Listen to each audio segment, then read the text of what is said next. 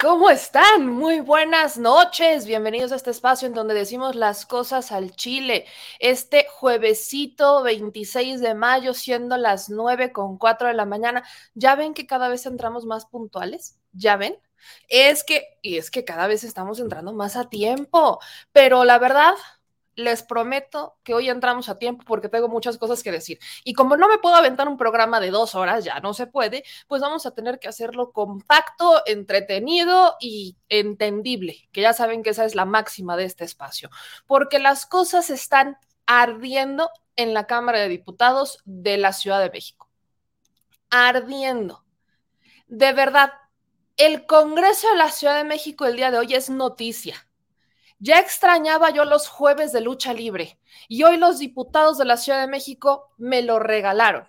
Me regalaron un jueves de lucha libre así de poner, literal, así de aventarse las sillas.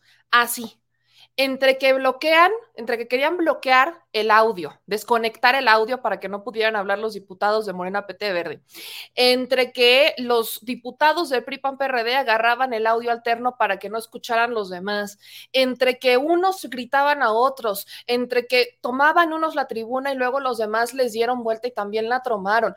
Todo eso ha ocurrido literalmente todo el día. Van más de seis horas, van más de seis horas en donde el PRI-PAN-PRD intenta reventar la discusión de reforma electoral en la Ciudad de México. Esto es solo una pequeña muestra de lo que nos vamos a poder esperar en la Cámara de Diputados, en la federal, cuando estemos ya discutiendo la reforma electoral, la constitucional. Es una pruebita de lo que nos vamos a topar, porque hoy yo lo que estoy viendo, es más, la sesión sigue todavía, le pidieron, ¿no? Le pidieron a la mesa directiva de la Cámara de Diputados, para seguir retrasando la discusión, que leyera todo el dictamen, todo el dictamen. Y a cada rato están interrumpiendo a la secretaria de la mesa que está leyendo el dictamen, a cada rato la están interrumpiendo para que vuelva a leer párrafos que ya había leído. a cada rato, a cada rato. O sea, esta es una sesión en donde buscan reventar, desgastar, cansar al partido Morena PT Verde, que bueno, es Morena particularmente el que está presentando la iniciativa, no es Morena el que presenta la iniciativa, es el PT quien está respaldando. El verde anda, ya saben, como por sus nubes, pero Morena y PT están dando una batalla brutal en el Congreso de la Ciudad de México contra los legisladores del PRI-PAN-PRD, sobre todo en contra de los panistas que se pusieron bastante violentos, bastante violentos se pusieron los panistas, sin importarles si eran mujeres, si eran hombres, sin importarles nada, hubo, hay mucha violencia y le voy a enseñar todas las imágenes aquí porque la discusión de verdad se puso, se puso bastante intensa.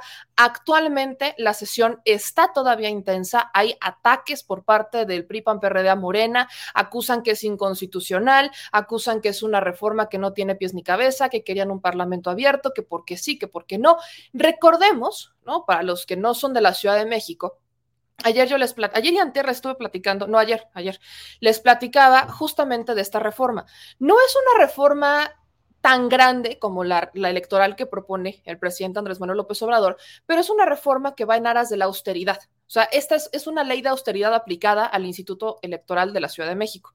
¿Qué es lo que hace? Pues busca compactar ¿no? Busca hacer, busca compactar algunas actividades, sacar, o sea, eliminar quizás algunas direcciones y que estas actividades o que las, lo, que hacían estas direcciones lo asuman otras. No es ni siquiera recortar salarios, es solamente recortar, ¿no? El presupuesto que se asigna a las unidades y que se trabaje con un presupuesto único dentro ya de la área en general, ¿no? Entonces, hay muchas quejas, ya saben que hay dos tipos de discursos que están manejando y esto está pasando en este momento. De hecho, hace unos minutos estaban pidiendo moción para volver a contar este, si ya estaba el quórum completo, porque le digo, van, van, perdón, yo me equivoqué, ya vamos para nueve horas. O sea, esta sesión va para nueve horas, nueve horas de sesión ahí que se están aventando, en donde reventaron, gritonearon, están posponiendo, están cansando, están alargando y parece que ya hubo algunos que se salieron, ¿no? Parece que hubo algunos diputados que, bueno, ya se cansaron,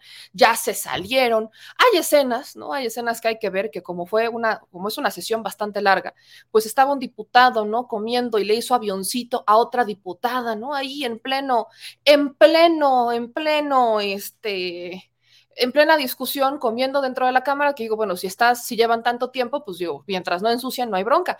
Pero le está haciendo avioncito a la diputada de junto. De verdad que es una joya lo que usted va a ver el día de hoy en la Cámara de Diputados, pero no es la única noticia que tenemos, porque ustedes me pidieron que habláramos sobre los trenes de pasajeros. Entonces, invitamos al diputado Miguel Torruco, que él trae una iniciativa para revivir los trenes de pasajeros, para impulsar el proyecto que ya de por sí trae el presidente Andrés Manuel López Obrador para regresar, ¿no? Los trenes de pasajeros a México. Entonces lo invitamos y vamos a platicar con él sobre esta reforma, sobre los trenes de pasajeros en México, qué implican, qué regresan, qué intereses hay de por medio, cuáles son, bueno, quiénes se van a oponer indudablemente a esto y qué beneficios traen. Vaya, lo que usted quiera preguntar sobre trenes de pasajeros, váyalo, váyalo preparando para que le preguntemos al diputado Miguel Torruco. También tenemos México Ambidiestro el día de hoy con nuestros jóvenes, en donde vamos a abordar el tema de los audios, ¿no? Los wikialitos y el trabajo que han hecho los medios de comunicación y el propio Instituto Nacional Electoral, porque es un fenómeno muy interesante. Yo, hoy por hoy, todavía no veo a los grandes medios de comunicación dedicarle tanto tiempo o siquiera dedicarle una plana, un momento del noticiero a estos audios. No lo he visto.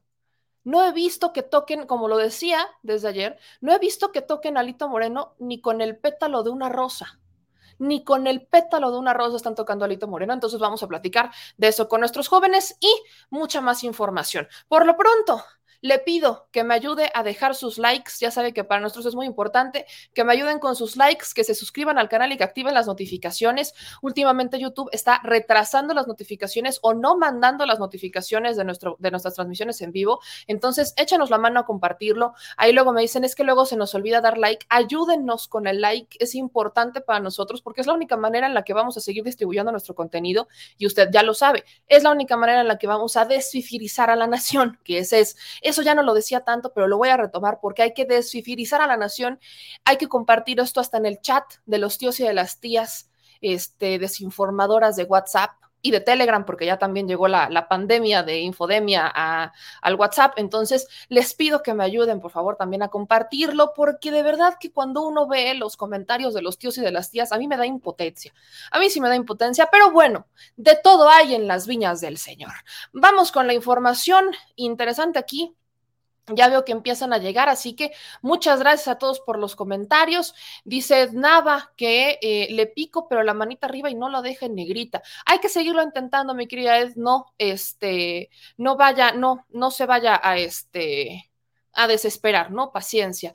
Nadia Trejo, sí, mi querida Nadia, Nadia, llegaste bien tarde. Este, Nadia, todo esto que tú vienes aquí a decir ya se abordó el día de ayer y el día de antier, mi querida Nadia. Llegaste un poquito tarde a la repartición, por supuesto que sí pedí disculpas, ya también lo hice. Ojalá, ojalá las chicas que están detrás de todo esto, que se enojaron porque critiqué a Barbosa, ojalá también pidan disculpas por llamar a mi audiencia ignorante o por decir que todos los que me siguen son unos viejos calientes. Ojalá.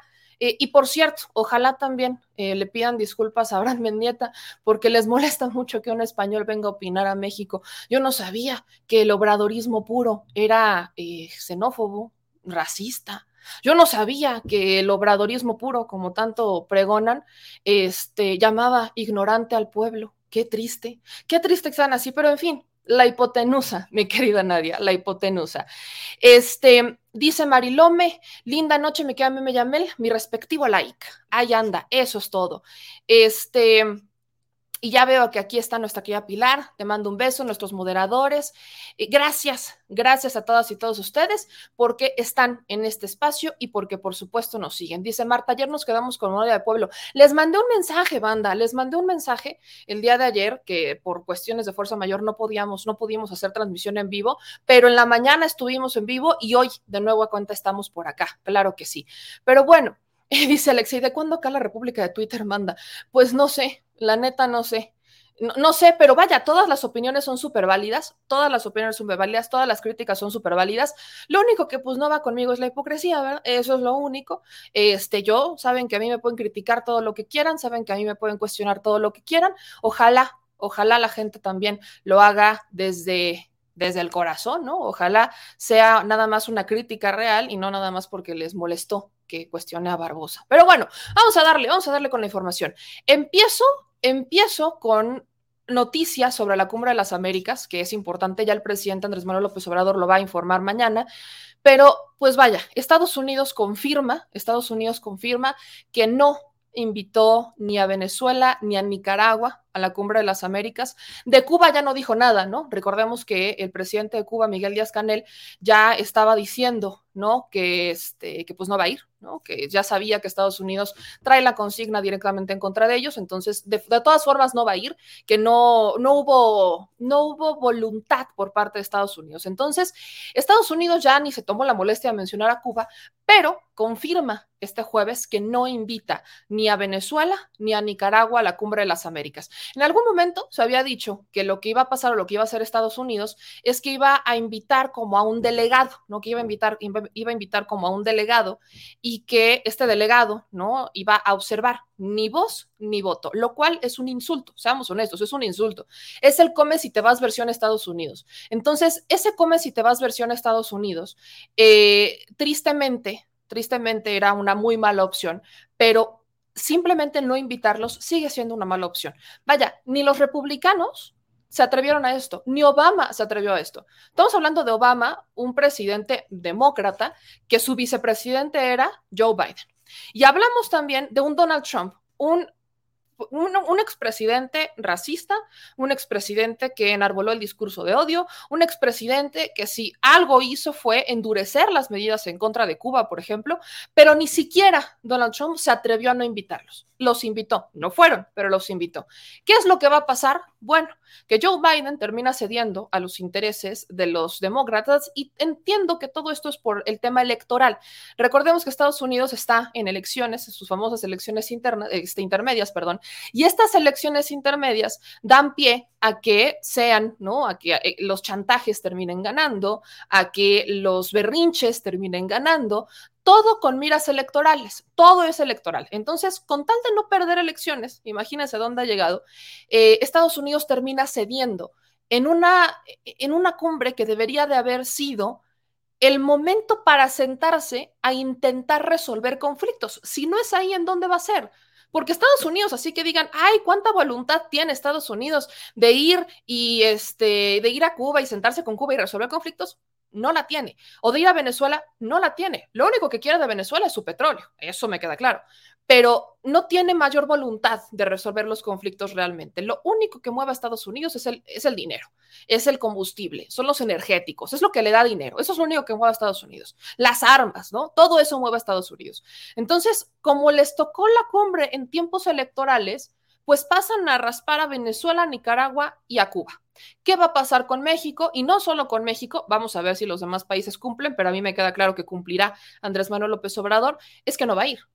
Va a mandar a una delegación, eso quiere decir que va a ir el equipo de Marcelo Ebrard, pero no irá el presidente Andrés Manuel López Obrador a la Cumbre de las Américas, porque justamente eso es lo que dijo. Si no se invita ni a Venezuela ni a Nicaragua o a Cuba, si no se extienden invitaciones a todos, yo no voy. Y esto mismo dijo el presidente de Argentina y tengo entendido que también lo dijo el presidente de Bolivia. Entonces, sería una cumbre, sería una derrota, una cumbre trágica para Estados Unidos porque simplemente no pudo, no pudo integrar a las Américas. Se tenía, ¿no? como la creencia de que Estados Unidos, como el sueño americano y muchos, muchas personas de Centroamérica migran a Estados Unidos buscando el sueño americano, pues como que por default, ¿no? Por aquí este, convoca a Estados Unidos y todos van. Esta sería la primera vez que Estados Unidos se topan con pared, porque también es la primera vez que hay, o la primera vez en mucho tiempo, que tenemos presidentes que sí están buscando eh, defender su soberanía. Pero también yo dudo ampliamente que esto hubiera pasado de no ser por Andrés Manuel López Obrador. El presidente de México se ha estado posicionando como un líder de bloque. Antes era meramente discurso, ¿no? Veían a México como el hermano mayor o solamente se decía México es como el hermano mayor, pero se quedaba exclusivamente en un tema discursivo. Hoy, por primera vez en mucho tiempo, en realidad estamos viendo que México está marcando el paso de muchos países en Centroamérica. Vemos como si el presidente de México hace algo, inmediatamente otros presidentes en Centroamérica o en Sudamérica eh, terminan copiando o terminan pidiendo la ayuda. Recordemos, por ejemplo, el escenario del propio presidente de Argentina pidiéndole consejos a Andrés Manuel López Obrador sobre la deuda, ¿no? O sea, el presidente de Argentina pidiéndole consejos al presidente de México por la deuda, ¿no? Así tal cual. Luego tenemos, ¿no? Al presidente de México rescatando a Evo. ¿no? Que hasta se hizo un libro y todo, el presidente también lo retrata, el rescate de Evo, rescatando a Evo Morales, poniéndolo a salvo, salvándolo de una, literal, de, de, una muerte segura, ¿no? A Evo Morales. Entonces, este escenario que vemos es de un presidente que sí ha tomado las riendas no solo de México, sino de América Latina, de Centroamérica. ¿Cómo es que Andrés Manuel López Obrador fue, ¿no? A esta gira por Guatemala, por El Salvador, por Cuba, por Belice, ¿no? Por, eh, por Honduras. ¿Cómo es que el presidente va y va a hablar de los programas sociales que ya se están implementando en la región para ayudarlos, para ayudarlos a rescatar, ¿no? A, salir de los problemas que están llevando a la gente a migrar, que cada uno de los países, como ya lo vimos con la cobertura que hicimos, pues tiene una razón distinta de migrar. Entonces, estamos viendo que por primera vez, en vez de que México esté así agachado a lo que dice Estados Unidos, y sí, papá Estados Unidos, sí, papá Estados Unidos, está tomando decisiones soberanas, está tomando decisiones nacionalistas y completamente independientes. Esto ya sabemos que va a generar en la oposición mexicana, ¿no? Va a generar un cierto cierto tinte de es que Biden se va a enojar con México y entonces nos van a invadir. No, yo simplemente no creo que pase. Vamos a ver qué dice el día de mañana el presidente Andrés Manuel López Obrador en la mañanera, cuando dijo ya mañana hablaremos de eso.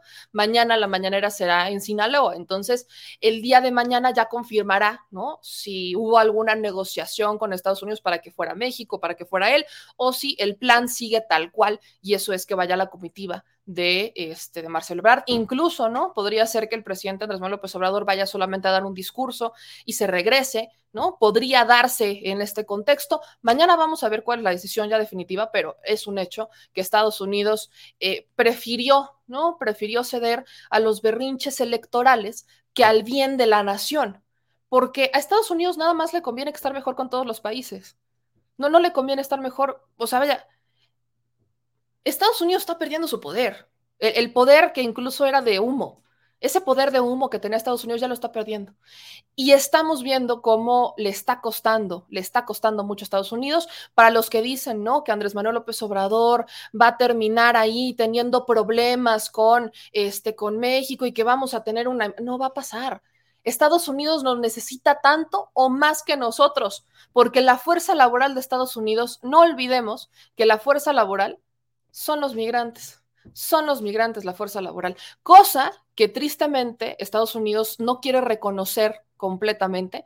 Estados Unidos le cuesta trabajo reconocer que depende, ¿no? Que necesita a México tanto o más como ellos creen que los necesitamos los otros países. Entonces, pues por lo pronto decirle, mi gente bonita, que se cumplió, se cumplió la máxima de Estados Unidos y no invitará a estos países, no invitará a tres países a la cumbre de las Américas. Cosa, cosa que, cosa que va a pesar. Vamos a ver qué pasa mañana en la mañana. Pero bueno, ahora vamos a ver, ¿no? Vamos a ver eh, el tema del Congreso de la Ciudad de México. Le, le voy a dar, ¿no? Como el contexto general que ya les había platicado. Y es que póngame toda la atención del mundo porque ya viene el, ya viene el jueves de luchas, ¿eh? Ya viene el jueves de luchas. Ahí les va. Le estoy poniendo el tuit de Temístocles Villanueva, que es el diputado de Morena que presenta la iniciativa. En tribuna intentan callar al diputado Temístocles, eh, perdón, Villanueva, lo intentaron callar. Cuando él estaba hablando es cuando se dieron los gritos, lo intentaron callar que no se escuchara lo que quería decir. Pero sube este tuit y dice, me intentaron silenciar, pero aquí les dejo puntos clave para el dictamen a reformar al Instituto Electoral de la Ciudad de México. Uno, la defensa de la democracia se logra con acciones enfocadas en las necesidades de la población, fusión y eficiencia, no desaparición, no con sueldos desmedidos ni más burocracia. Eso es lo que dice. Eh, ¿Cuáles son algunos cambios? Fusionar, porque el discurso del PRI-PAN-PRD es que quería desaparecer. No, aquí es fusionar la Comisión de Asociaciones Políticas con la Comisión de Fiscalización. Fusionar en una sola las comisiones de Educación Cívica, Construcción Ciudadana y la la de Igualdad de Género y Derechos Humanos. O sea, para mí tiene sentido.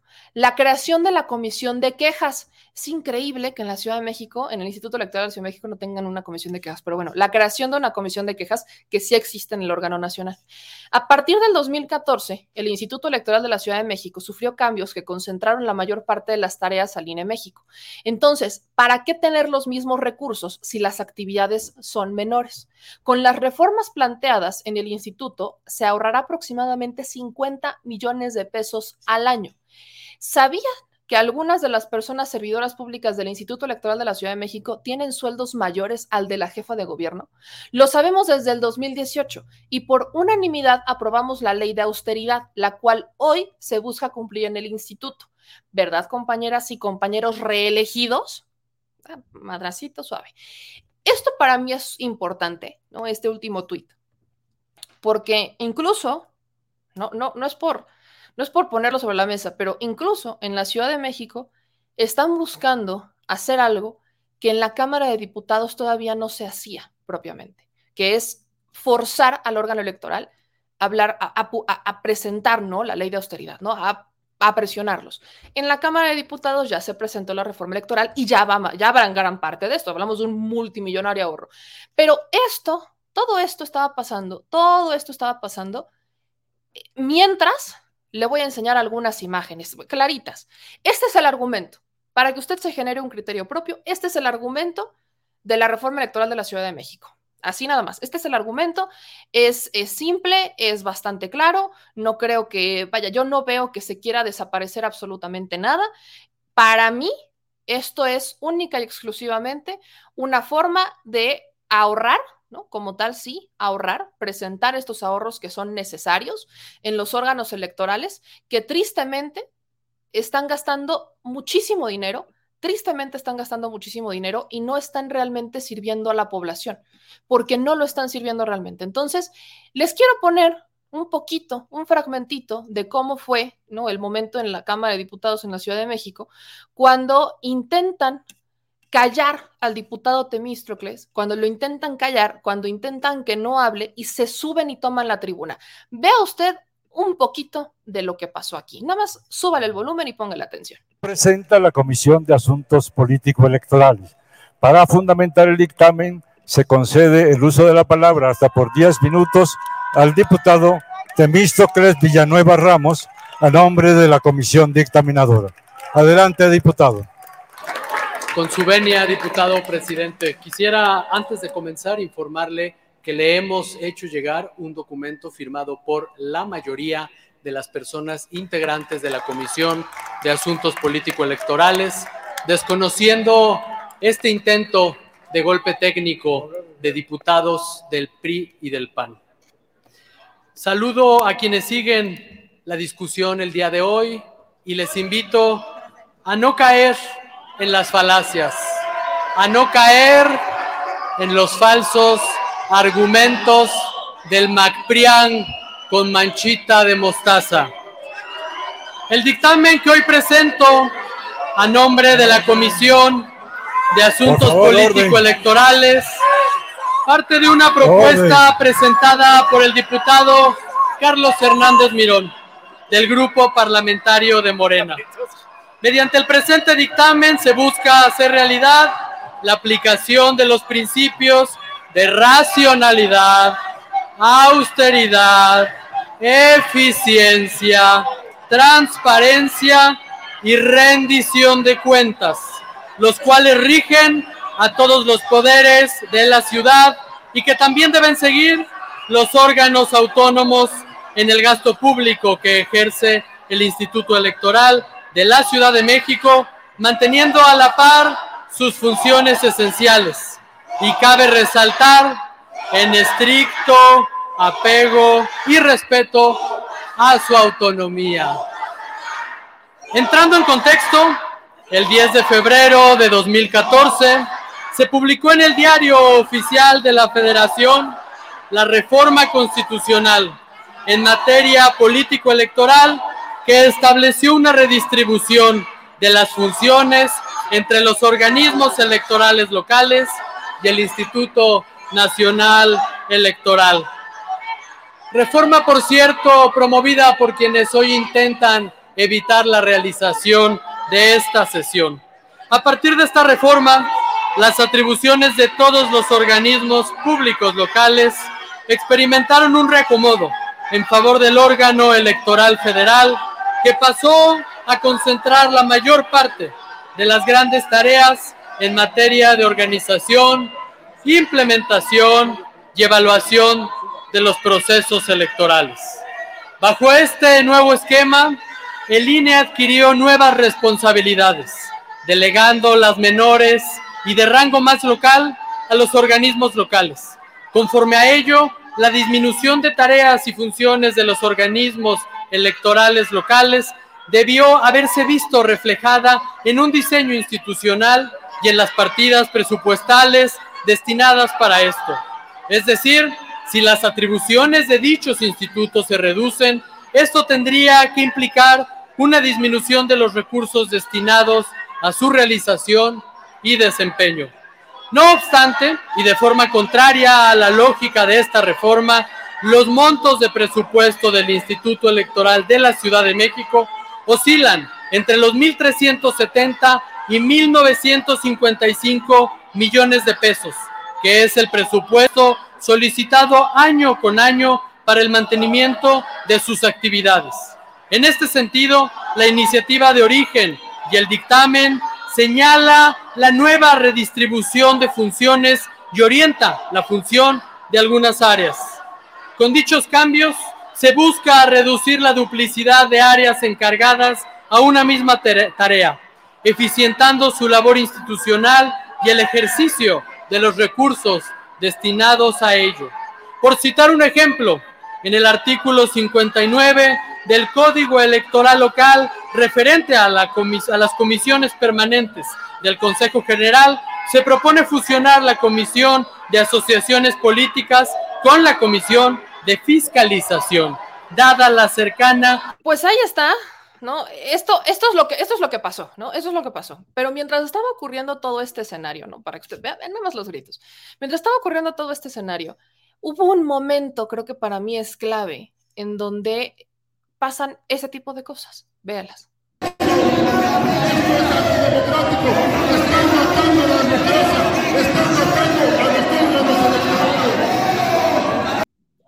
O sea, mientras estaba hablando, ¿no? El diputado Temístocles, el diputado del PAN agarra el audio externo y empieza a gritar, no, no va a pasar. Y se empiezan a pasar el micrófono entre todos ellos para hacer la batallita. Entonces era como un, aquí no queremos que hablen. Pero ahí no acaba. la violencia se puso sabrosa. Vean tras bambalinas, ¿no? Todo lo que estaba diciendo el diputado Temístocles, lo que estaba pasando atrás de él. Vea esto. pasará! ¡Sí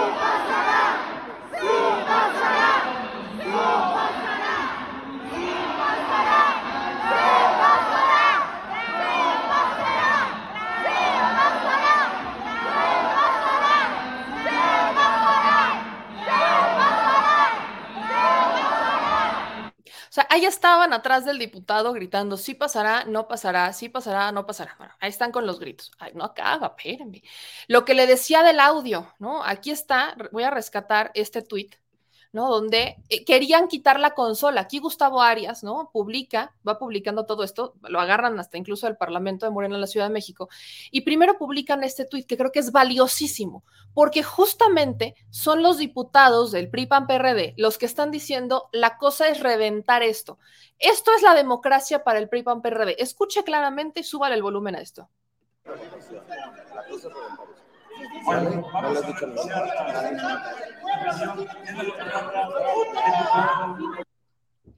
Ahí está, dijo, la cosa es reventar esto. Ahí están, los flamantes diputados del PRI-PAN-PRD organizándose para reventar la sesión. Y ahí están intentando cumplir su, su objetivo, ¿no? Es el diputado Víctor, Hugo Lobo y el diputado Jorge Gaviño, quienes querían quitar la consola de sonido para que no se escuchara lo que estaba diciendo Morena. Si no es porque se para la diputada Circe Camacho, esto, esto se habría descontrolado y habrían quitado la consola. Vean este momento. No de desaparición.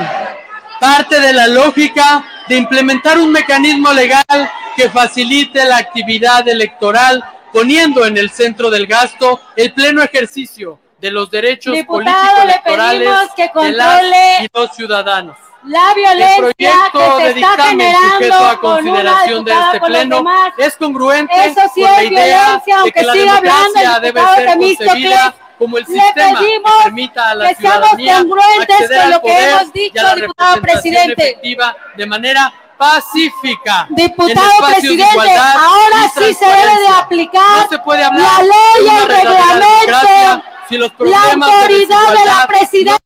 No de desaparición. Ahí está.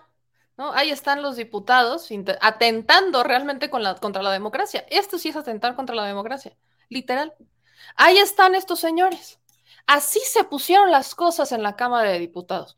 Esto es lo que pasó, cuando lo que se estaba buscando es fusionar, no es desaparecer, es fusionar. Era fusionar, nada más. Pero no para ahí, no para ahí. E, el diputado, un diputado del Partido Acción Nacional, vean lo violento que es, Cristian Bon, si no estoy mal, lo violento que es este señor, que tuvo que llegar una de sus asesoras a calmarlo. Vea esto no te vamos a dejar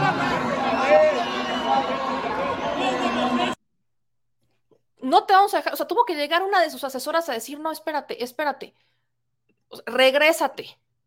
Y mientras todo esto pasaba, ¿no? La diputada, por ejemplo, la diputada del PRI, estaba quejándose por violencia de género, vea esto, o sea, yo lo estoy poniendo como todos los momentos, quejándose por violencia de género, porque decía que el presidente de la mesa directiva se estaba burlando de ella. Estamos hablando del presidente de la mesa directiva, Héctor Díaz Polanco, se estaba burlando de ella porque no estaba escuchando. Ya les puse cómo estaban las cosas en tribuna, en la mesa atrás.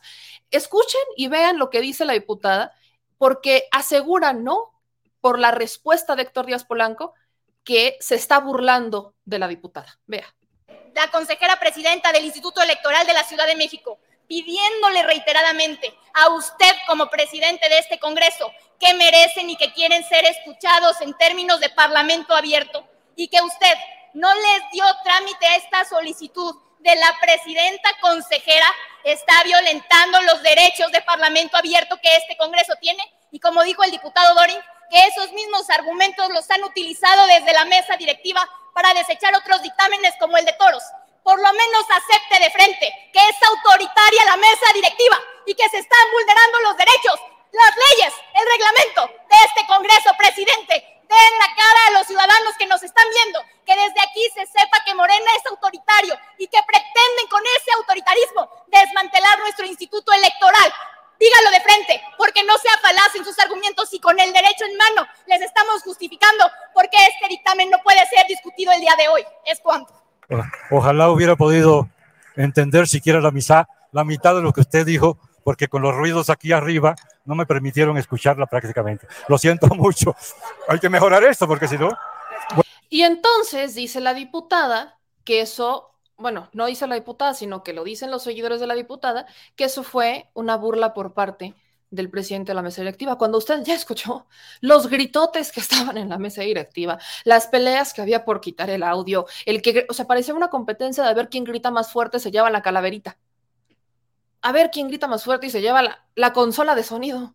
¿Quién quiere una consola? Vamos a gritar todos. Así más o menos andaba la cosa solo para cerrar, le digo, no, no todo fue gritones, no todo fueron gritos, no todo fueron gritos, porque hubo un momento que comparten, ¿no? Diputados out of context, en donde sale el diputado Carlos Joaquín Fernández Tinoco del, del grupo parlamentario del PRI y la diputada Alejandra Méndez Vicuña de Morena, si no estoy mal, en un momento de, el momento del avioncito, mientras estaban los griteríos, viva México y no, no sé qué, ve usted, ve usted esto puertas, usted le ofrezca granaderos a los consejeros electorales, a las organizaciones civiles, a los académicos, a la ciudadanía que está pidiendo ser escuchada. Mm. Muy lamentable que le dé la espalda porque sí, le urge a Morena aprobar un dictamen en fast track, violando todo el proceso parlamentario con vicios de origen que por supuesto serán combatidos ante las instancias jurisdiccionales.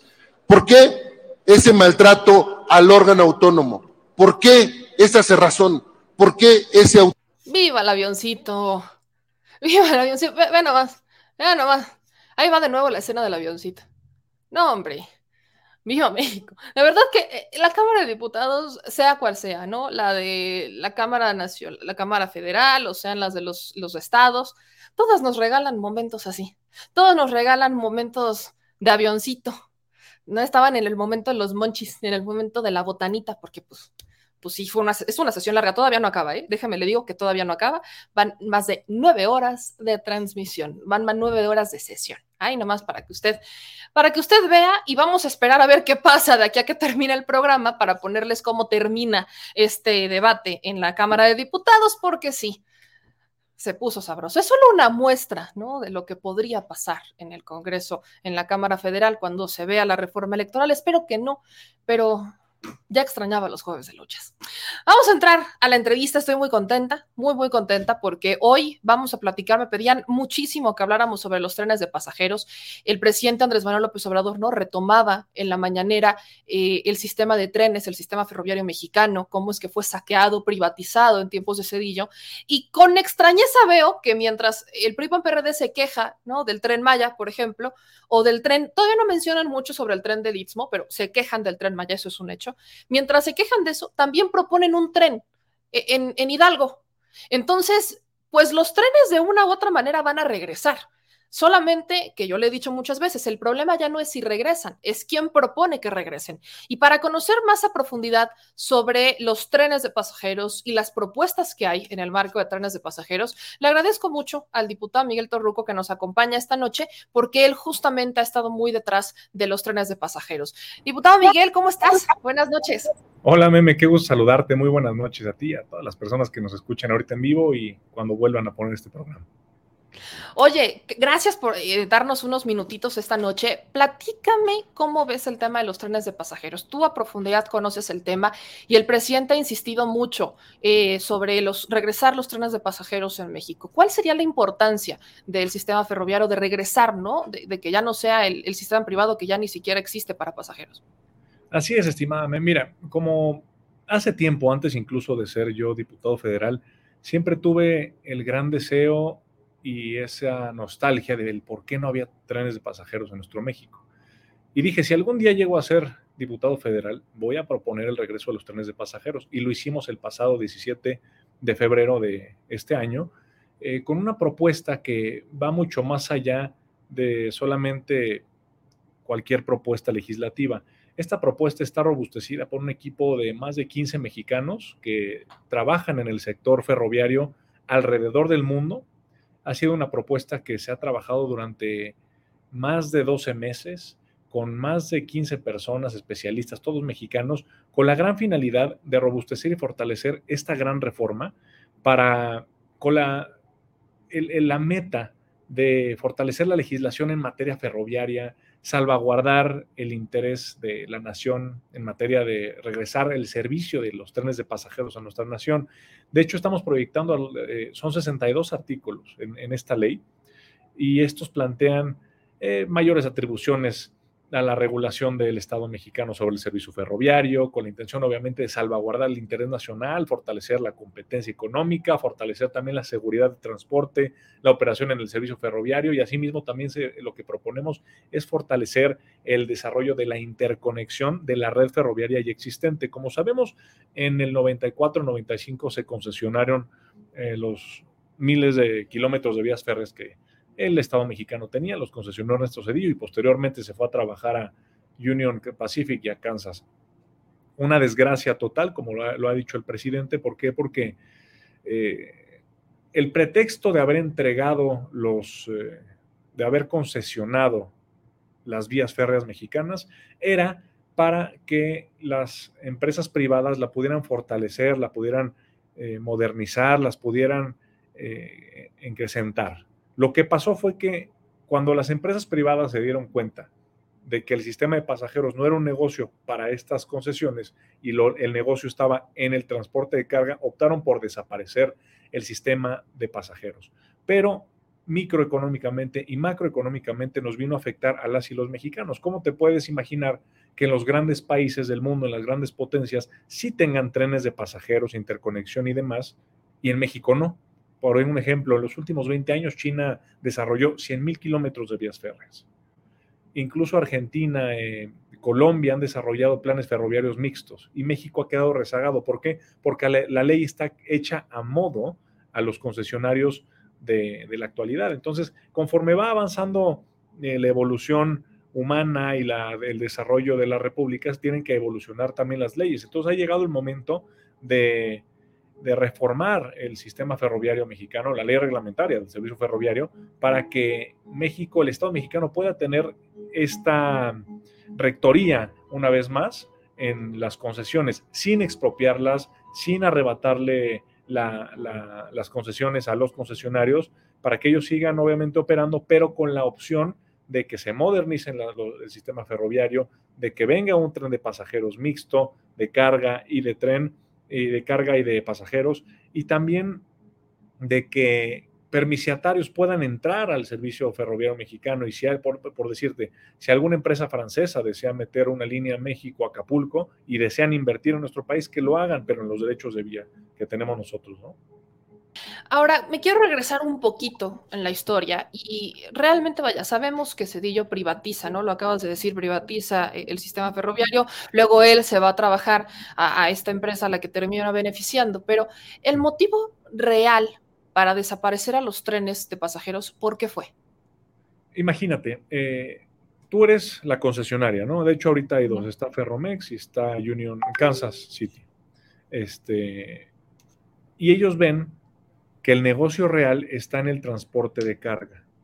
La ley actualmente está hecha a modo y eh, el reglamento les permite a ellos poner los costos de carga. Entonces ellos deciden cuánto van a, cobrar por los vagones de carga. El problema aquí es que hay muchos, eh, muchos materiales que se mueven por medio de las vías férreas, como por ejemplo eh, los granos, el acero. Si el, transporte de carga de tren sube, va a costar más el acero. Y si cuesta más el acero, cuesta más la construcción. Si cuesta más la construcción, se va derivando así y va incrementando todos los costos. Pero eh, el negocio realmente está en el transporte de carga. Entonces estos concesionarios optaron por desaparecer el tren de pasajeros porque pues el tren de pasajeros necesita cierto subsidio. En esta ley fomentamos de que haya una inversión por parte del Estado mexicano y por parte de las privadas. Te voy a dar un ejemplo muy claro. Eh, digamos, aquí en la Ciudad de México, el, metro cuesta 6 pesos, ¿no? El pasaje. Realmente está alrededor de 14 a 16 pesos por el subsidio. Entonces, mucha gente dirá, no es negocio, porque es un subsidio de parte del Estado mexicano, del gobierno de la ciudad. Efectivamente, pero yo te diría, meme, imagínate, si no es negocio, ¿te atreverías a detener el metro de la Ciudad de México a decir, bueno, ya se acaba el metro? Colapsas la ciudad, colapsas la economía, colapsas el transporte, colapsas todo. Entonces, si pensamos de una manera macroeconómica, ¿qué pasaría si en nuestro México interconectamos a todo el país con trenes de pasajeros? ¿Cómo detonaría la economía? El transporte eh, sería más eficiente, las carreteras estarían más despresurizadas, los aeropuertos también. Y es algo que las grandes potencias del mundo lo hacen. ¿Por qué en México no lo hacemos? Porque la ley está hecha a modo y los concesionarios, eh, este duopolio, se han apoderado de, de los derechos de vía de todas las y los mexicanos. ¿Cuál es la importancia del derecho de vía? O sea, me lo están preguntando mucho de por qué el derecho de vía, cuál es la, en dónde recae la importancia si la concesión se da sobre el derecho de vía, cómo incluso cuando hablamos de privados, ¿no? Normalmente lo pensamos en privados y lo primero que viene a nuestra mente es corrupción, ¿no? El cómo los incrementos de precios, cómo se buscaría controlar el tema de los precios, eh, de los costos para trenes de pasajeros sobre todo, cuando estos estén concesionados por ejemplo. Aprobando esta ley, que de hecho estamos en, reuniones y en pláticas con eh, tres secretarías distintas para robustecer esta ley, comunicaciones y transportes, hacienda y también economía, eh, estamos robusteciendo la ley para que sea una ley a modo del Estado mexicano y pueda beneficiar en tanto economía, tanto transporte a nivel nacional. Ahora, los derechos de vía, tú te preguntarás por qué, en qué afecta esos derechos de vía que están, bueno, muchos de nosotros hemos ido incluso en las calles y de pronto vemos las vías abandonadas. Esos son los derechos de vía. Esos derechos de vía son los que los concesionarios tienen todo el derecho a usar porque ahora, por parte de estas concesiones, son los dueños. Y al ser ellos los dueños, esto, estos derechos de vía dependen de ellos. Estas vías son antiguas que andan alrededor de 80 kilómetros por hora. De hecho, México es uno de los países en el que más descarrilamientos hay. Y si estos derechos de vía, si la ley que debemos de aprobar, primero, porque a nosotros nos corresponde legislar, al legislar esta ley del servicio ferroviario, la agencia ferroviaria podrá desarrollar un reglamento a nivel nacional y ese reglamento va a modernizar también cómo se debe de, implementar eh, los nuevos derechos de vía, cómo se deben modernizar, a qué velocidad deben de ir, qué tipo de combustible deben de usar, cuánto pueden cobrar los concesionarios, sin violarles el derecho de Estado, ¿me explico? Ahora, sí, me, queda claro. ¿Entraría una nueva dependencia o a, administrar o a regular o esto quedaría bajo la Secretaría de Comunicaciones y Transportes? Quedaría bajo la Secretaría de Comunicaciones y Transportes. Es simplemente darle eh, dientes a la Agencia Ferroviaria Mexicana para que pueda realmente regular el sistema ferroviario, porque actualmente la ley está hecha a modo en el cual no se puede regular, no, no, no, no existe un Estado mexicano que pueda siquiera exigir eh, una contraprestación por parte de los concesionarios. Ahora tengo una duda. Cuando se privatiza, ¿no? evidentemente, pues vienen estas empresas que se quedan con, con este sistema, bueno, que, se quedan con lo que existía. ¿Qué va a pasar ahí? Eh, se les quitarían las concesiones o se les dejan, pero se llegarían a acuerdos con ellos y que el Estado mexicano, por ejemplo, pues ahorita está haciendo el tren Maya, ¿no? Y también el tren de, del Istmo, ¿también invertiría como en sus propios trenes administrados por el Estado? Sí, mira, aquí no es una ley expropiatoria ni mucho menos. De hecho, el contexto de esta ley es que a 27 años de haber sido publicada prácticamente en el diario oficial de la Federación, la ley reglamentaria del servicio ferroviario, a consecuencia de aquella reforma en el artículo 28, no se les estaría expropiando, simplemente se estaría... Para empezar, el presidente acaba de comentar en su mañanera que les gustaría negociar con los concesionarios, primero para llegar a un acuerdo. Posteriormente, también se necesita una base legal. Y el planteamiento de esta iniciativa está basada en, como ya te comenté, en un estudio de un desarrollo ferroviario de más de 26 años de concesiones otorgadas ya sobre todo estos derechos de vía que se realizaron en el apoyo de varios investigadores, académicos, especialistas, técnicos, estudiosos, y todos ellos, como ya dije, son de nacionalidad mexicana. Entonces, lo importante aquí es que no se debe, no se va a expropiar, no se va a violar los derechos de los concesionarios, simplemente se va a regular. ¿Esta ley eh, la has platicado con el presidente o, salió a la par de lo que tú estás proponiendo más lo que el presidente pues ya traía en mente? Eh, esta ley, eh, bueno, si nos vamos al 2012, el señor presidente ya había planteado en aquella campaña electoral de presidencia regresar a los trenes de pasajeros. Pero hasta este momento en la legislatura, en la pasada, en la sexagésima cuarta, no se había tocado el tema al menos en el Senado, pero aquí la retomamos y tuve la oportunidad de entregarle esta ley al señor presidente. Eh, me pasas la lista. Justo esta ley se la di en las manos. Como puedes ver, es toda, son más de 200 cuartillas, 62 artículos. Está grandecita. Eh, está bastante grande. Normalmente una propuesta legislativa es de cinco cuartillas. E, ¿Eso ya incluye los estudios, análisis, todo eso? Claro, estudios, análisis, exposición de motivos, eh, también cómo se disminuye la contaminación. Eh, te haré llegar una copia, estimada Meme. Y este, Muchas gracias. Y aquí todos los artículos que se modifican, como les dije, 62, que le dan prácticamente dientes a la agencia ferroviaria eh, para que el Estado mexicano pueda tener una, pueda regular de una manera plena sin expropiarle a los concesionarios y sin tampoco afectar sus intereses, pero los intereses de la nación son los más importantes.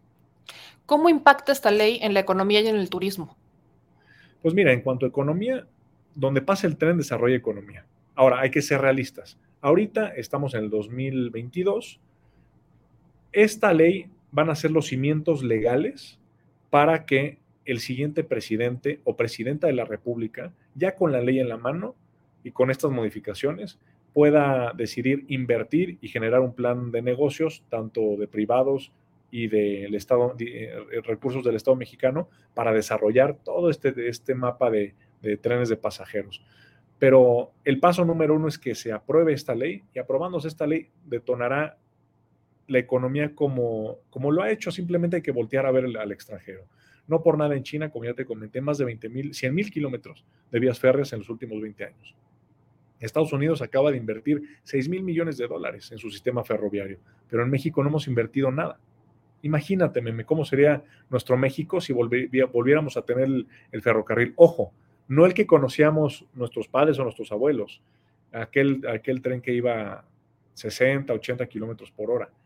Estos son trenes que van de 160 Imagínate, en China hay trenes que van a 350 kilómetros por hora. Estamos muy lejos de eso, pero hay que empezar por algo. Ahora, ¿cuál es la oposición a esta reforma? Porque no, vaya, se escucha muy bien, pero estamos en tiempos en donde la oposición se opone solo por oponerse. Entonces, ¿cuál es la oposición? ¿Qué intereses están detrás o qué intereses no les interesaría que se aprobara esta ley? Mira, por increíble que parezca, el día que presenté esta propuesta se sumaron eh, obviamente los compañeros de Morena, Verde, PT, pero se sumaron eh, legisladores del PAN y del PRI. Algunos, no todos, pero se sumaron, porque saben que es un desarrollo real para el país. Ahora, quien se está oponiendo más que nada son los concesionarios, porque los concesionarios serían los que estarían perdiendo terreno, porque están viviendo en un status quo en el que ellos deciden en cuánto van a, cobrar el, el, transporte de carga, ellos deciden qué clientes tener, qué clientes no, ellos deciden si ahora en esta ruta van, va el acero o si en esta ruta va el, eh, eh, las semillas. Entonces no existe una regulación. Quienes se van a oponer a esta ley van a ser los concesionarios, pero aquí el interés nacional va mucho más allá. Tanto es así que hasta el señor presidente ya lo ha retomado varias veces en su mañanera. ¿Qué te dice el que Claudio X González esté lanzando una propuesta también de trenes, ¿no? Que fue, vaya, están en contra del tren Maya, están en contra de todas las propuestas del presidente Andrés Manuel López Obrador, pero se muestra interesado por, por, los trenes de pasajeros en México. Pues mira, desafortunadamente la oposición en México eh, es una oposición que lastima la democracia nacional porque van simplemente en contra de todo van en contra. Si aquí en el gobierno dicen que es color blanco, la oposición dice que es negro y no te dice por qué. Simplemente se van a la contraria. Pero creo que el regreso del tren de pasajeros puede ser también un motivo de reconciliación nacional, puede ser un motivo de que en algo estemos de acuerdo, porque tanto empresarios como trabajadores sabemos que interconectar al país lo va a desarrollar. O sea, ahí no, no, no nos vamos a ir a un tema partidista, no nos vamos a ir a un tema de colores, nos vamos a ir a un tema a nivel nacional y sobre todo nacionalista. Em, es un tema en verdad que si logramos aprobar esta ley, y yo te digo ahorita, y, es, es un tema que voy a tomar de aquí a toda mi carrera política, llegue a donde llegue, el tema del tren de pasajeros lo voy a, llegar, lo voy a, lo voy a llevar conmigo a las máximas instancias hasta verlo realidad en mi carrera. ¿Por qué? Porque es un bien de la nación. Ahora, es muy diferente también que aquí invites a los extranjeros a que participen. No es lo mismo que los extranjeros participen en el sector eléctrico, que es un asunto de seguridad nacional, y que ellos sean dueños de la electricidad, a que un extranjero, no sé, una, eh, una empresa francesa, italiana o quien quiera, venga y, o China, venga y diga, yo quiero desarrollar eh, este tramo de México a Acapulco, por decírtelo. Si es negocio para ellos, qué bueno, pero mientras tanto haya conectividad, para las y los mexicanos es lo importante. Las concesiones, me preguntan aquí la audiencia, ¿las concesiones por cuánto tiempo se darían? No, ya están dadas. Desde 2020, desde el año 1994, las concesiones están dadas por 40, 50 años. Estamos hablando de que tenemos que modificar la ley, esta ley, porque si no la modificamos tenemos que esperar a que terminen las concesiones para ver qué pasa. Y cuando nos regresen las vías, a ver en qué estado nos las regresan. Ese es el gran problema. ¿Y las nuevas concesiones que se pudieran dar, esta reforma plantea algún tiempo o es algo que se tendrá que plantear después de que se apruebe? Yo creo que es algo que se tendría que plantear después de que se apruebe, porque esta es la base legal. Ya la agencia ferroviaria, la Secretaría de Comunicaciones y Transportes determinarán en su reglamento y el presidente, presidente en turno determinarán si extienden las concesiones o no, pero bajo qué condiciones. Si se dan concesiones extra, tienen que ser bajo condiciones de que la nación mexicana sea favorecida, no que sean favorecidos solamente unos cuantos empresarios. ¿Alguna empresa se ha querido acercar a, sumar a esta, este, a esta reforma o han como querido incidir? Bueno, ya sabemos que la, hay cabilderos para todo, entonces, por eso te pregunto, ¿han querido llegar como a decirte, no, modifica esto, cámbiale esto o a sumar a la reforma? Pues sí, han habido intentos de que se baje esta reforma.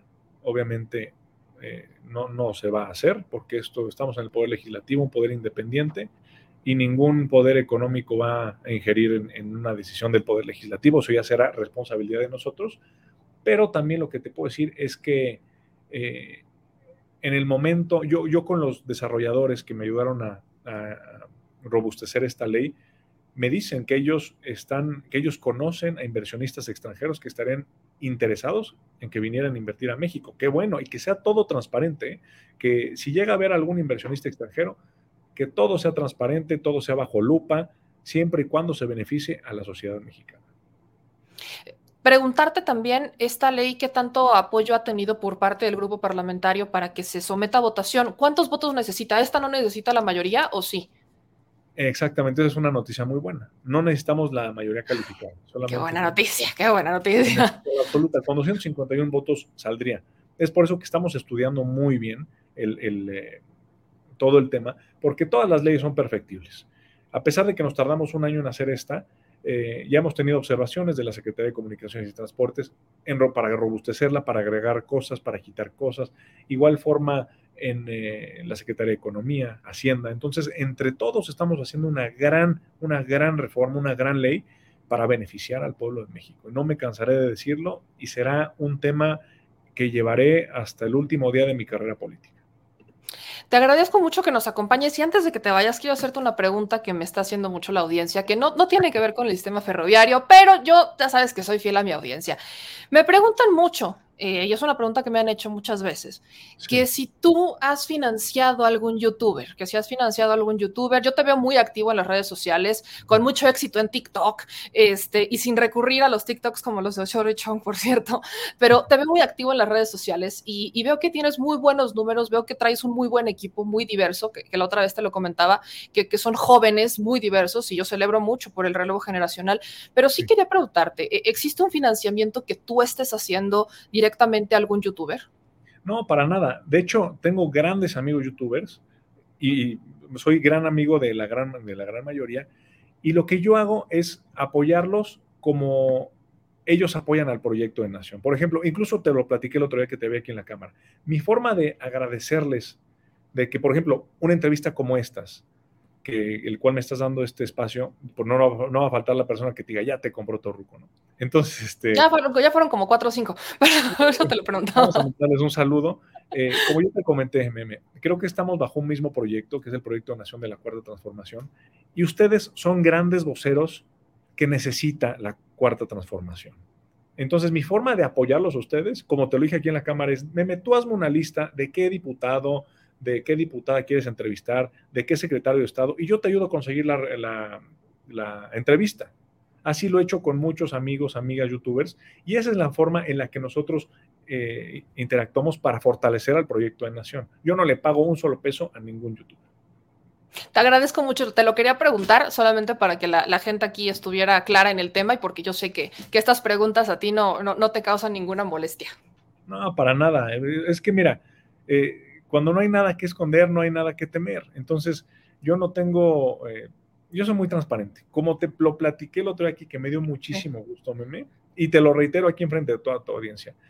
Eh, si te puedo conseguir una, una reunión, una entrevista, con algún vocero de la Cuarta Transformación, con algún secretario de Estado, con algún diputado, diputada, cuenta con ello, tú nada más escríbeme, yo te digo, te paso el contacto y lo entrevistas. ¿Para qué? Para que la voz de la Cuarta Transformación se difunda a través de ustedes en las redes sociales, que es lo que yo también he estado haciendo día con día y no me cansaré de hacerlo. Habrá gente que dirá que si eh, los torrucotubers y demás, que digan lo que digan. La verdad, me va y me viene con todo respeto porque sé que estoy en lo correcto, sé que estoy haciendo eh, trabajando por el bien del país. He estado en este proyecto desde que tengo 19 años. He estado apoyando al señor presidente desde que tengo una tercera parte de mi vida. Entonces, que vengan y que siempre habrá chismes, siempre habrá personas que hablen de más, que no conozcan las raíces del movimiento, que no conozcan de dónde vienes, porque también quiero aclarar que hay muchos youtubers que han salido apoyando al presidente de la nada. Ya vieron que es negocio, ellos deberían de ser los que están eh, pensando en hacer las cosas correctamente, porque muchos de ellos que no apoyaron al presidente desde el principio, desde el día uno, desde, en mi caso, desde el año 2010, yo llevo apoyando desde hace mucho tiempo, pero hay unos que aparecieron el año pasado y ya vieron que hablar del presidente les genera negocio. Todos mis videos, ninguno está monetizado, ninguno está eh, yo no hago dinero haciendo mis videos, yo lo hago por amor a mi patria, por amor al proyecto. Entonces, esos youtubers que la piensen dos veces, si apoyan al proyecto, que lo hagan de corazón, que lo hagan por convicción, que no lo hagan por reproducciones, que no lo hagan por monetizar. Entonces, esas personas son las que están diciendo que de cierta forma yo le pago a otros youtubers. Puro chisme, pero bueno, no vale la pena hablar de eso ya. Pues mira, yo te agradezco mucho que estés en este espacio. Yo lo he dicho muchas veces. Yo no estaba en un principio con Andrés Manuel López Obrador, pero a mí me convenció en la campaña. A mí me convenció cuando yo vi que era la única oportunidad para cambiar al país y lo seguiré diciendo. Y desde ese momento hasta este, y no me he arrepentido un solo día del apoyo a la cuarta transformación. Y hay que sumar desde estas trincheras, de las trincheras digitales, de los diputados. Yo te lo decía la otra vez que estamos en la Cámara. Creo que son muchos diputados y tienen que empujar más el proyecto de transformación del país, porque seis años no alcanzan, simplemente seis años no alcanzan para, para cambiar, para cambiar un país, ¿no? Pero bueno, te quiero, te, quiero agradecer que estés con nosotros y ya sabes que esta es tu casa. Muchísimas gracias, Meme. Igual espero verte pronto por acá y te reitero, lo que necesites con muchísimo gusto, que te contacte algún otro diputado o diputada, siempre y cuando sacamos el nombre delante de la cuarta transformación, cuenten conmigo para lo que sea. Te mando un abrazo, nos vemos pronto y que tengas una excelente noche. Y vamos a ver cómo, cómo va ese proyecto, ¿eh? Hasta luego. Oye, y este, por cierto, un abrazo muy grande a todo el auditorio y viene la reforma electoral muy importante y después platicaremos.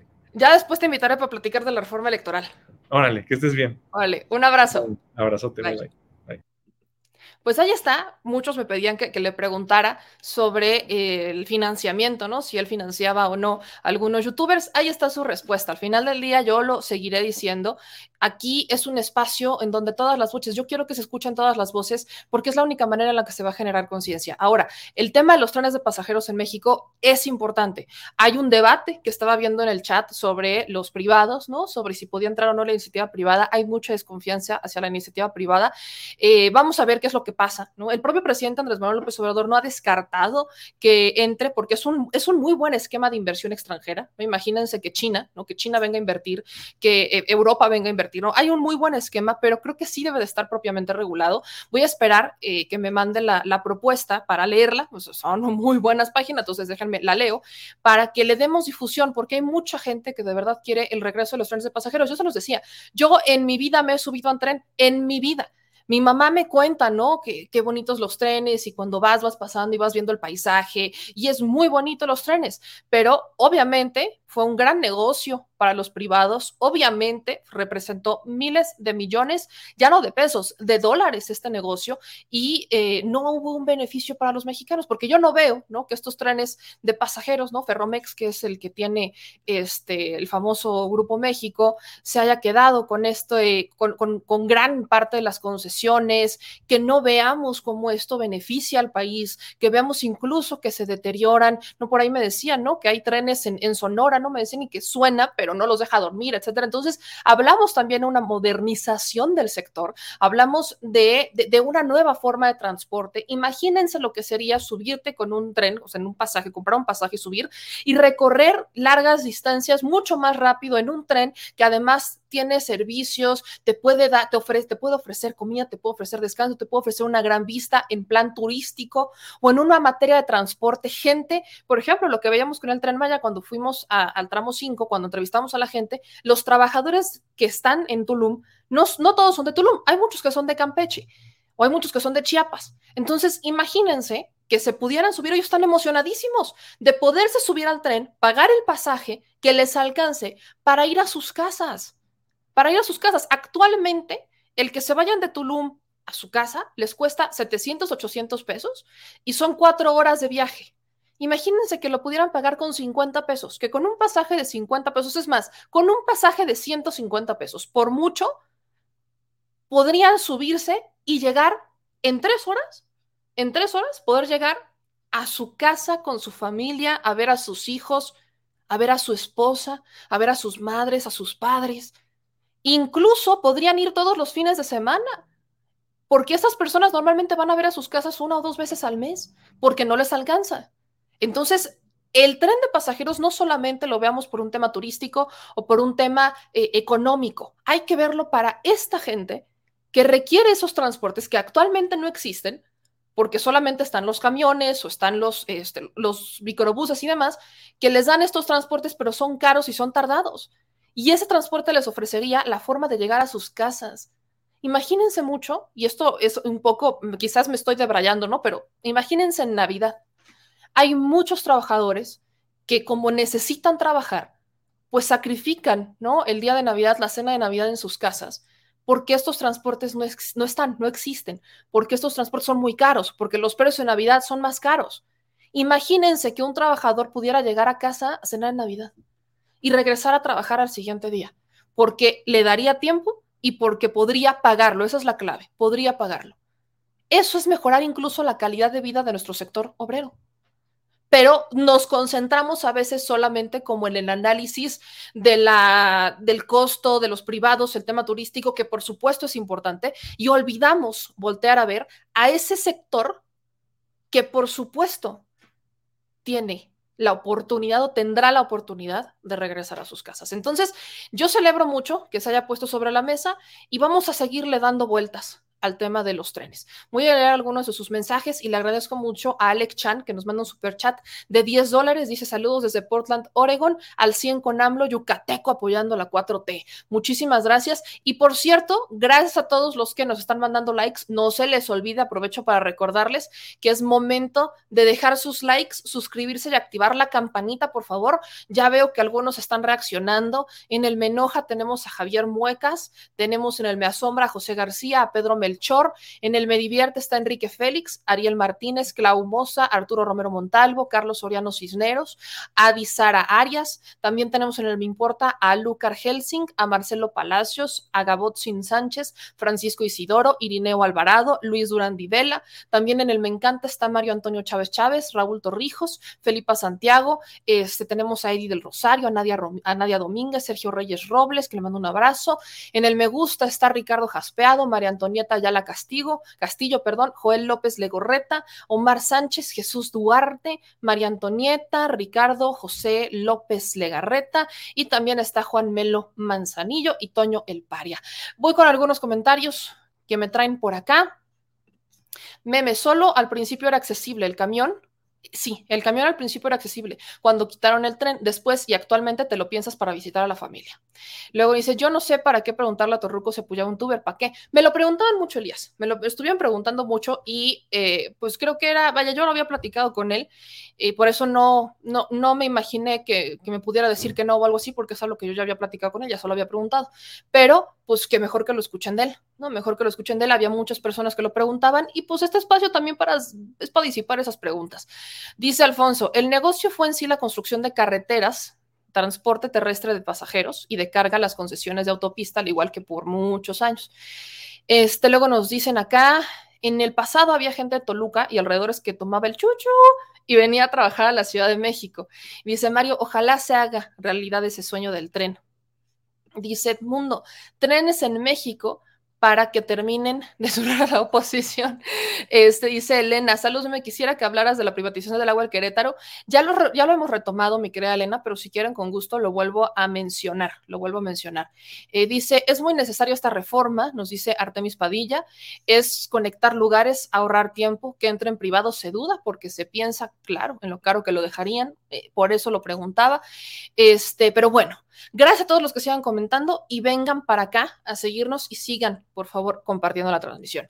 Pues ya es hora de México ambidiestro. Nos acompañan dos muchachones, dos muchachones el día de hoy, porque es momento, momento de hablar no solo de los wikialitos, que ya al menos creo que de forma generalizada ya nos como que nos organizamos para decirles al menos en este espacio wikialitos que son estos audios de Alejandro Moreno Cárdenas, el dirigente nacional del PRI, en donde, bueno, dejen ustedes que se exhiba la frivolidad del Botox por Botox, cachete por cachete, pero que ya lo, estaba viendo, me encantó porque lo dijeron eso con los periodistas, Botox por Botox, cachete, cachete por cachete, me gustó mucho, pero no solamente, no solamente sobre los audios de la frivolidad de Alejandro Moreno Cárdenas, del cómo el gran defensor de los periodistas dice que a los periodistas hay que matarlos de hambre, no de balazos, ¿no? Hombre, filósofo. Y también, ¿no? También de un Alejandro Moreno Cárdenas en donde en unos alitos extorsiona a unos proveedores de utilitarios y además no sé, no le gustó que le dieran 25 millones, quería más, como 300 millones del dueño de Cinépolis. Todo esto, todo esto para mí representa no uno, sino varios delitos electorales que el árbitro electoral como que anda dormido, anda durmiendo en sus laureles. Entonces, pues vamos a hablar de esto y de la cobertura mediática la cobertura mediática, ¿cuántos medios de comunicación actualmente han tomado el tema de los wikialitos? ¿O no lo van a tocar ni con el pétalo de una rosa, ni con el pétalo de una hoja papel bond? lo van a tocar. Así que vámonos, derechito y sin escalas, con esto, mis niños y mis niñas, amigos, amigas, chilitos y chilitas, que es México ambidiestro.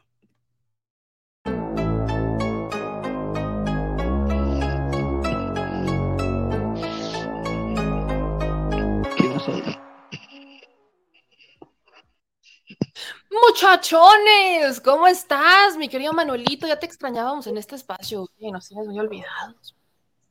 No, no, no, no, para nada, men. Si hay, hay un, una semana de más orgullo para estar acá, es, de aquí en el Chile, mi querida meme. Yo como te quiero, Manuelito. Un saludo al buen Edwin Manning.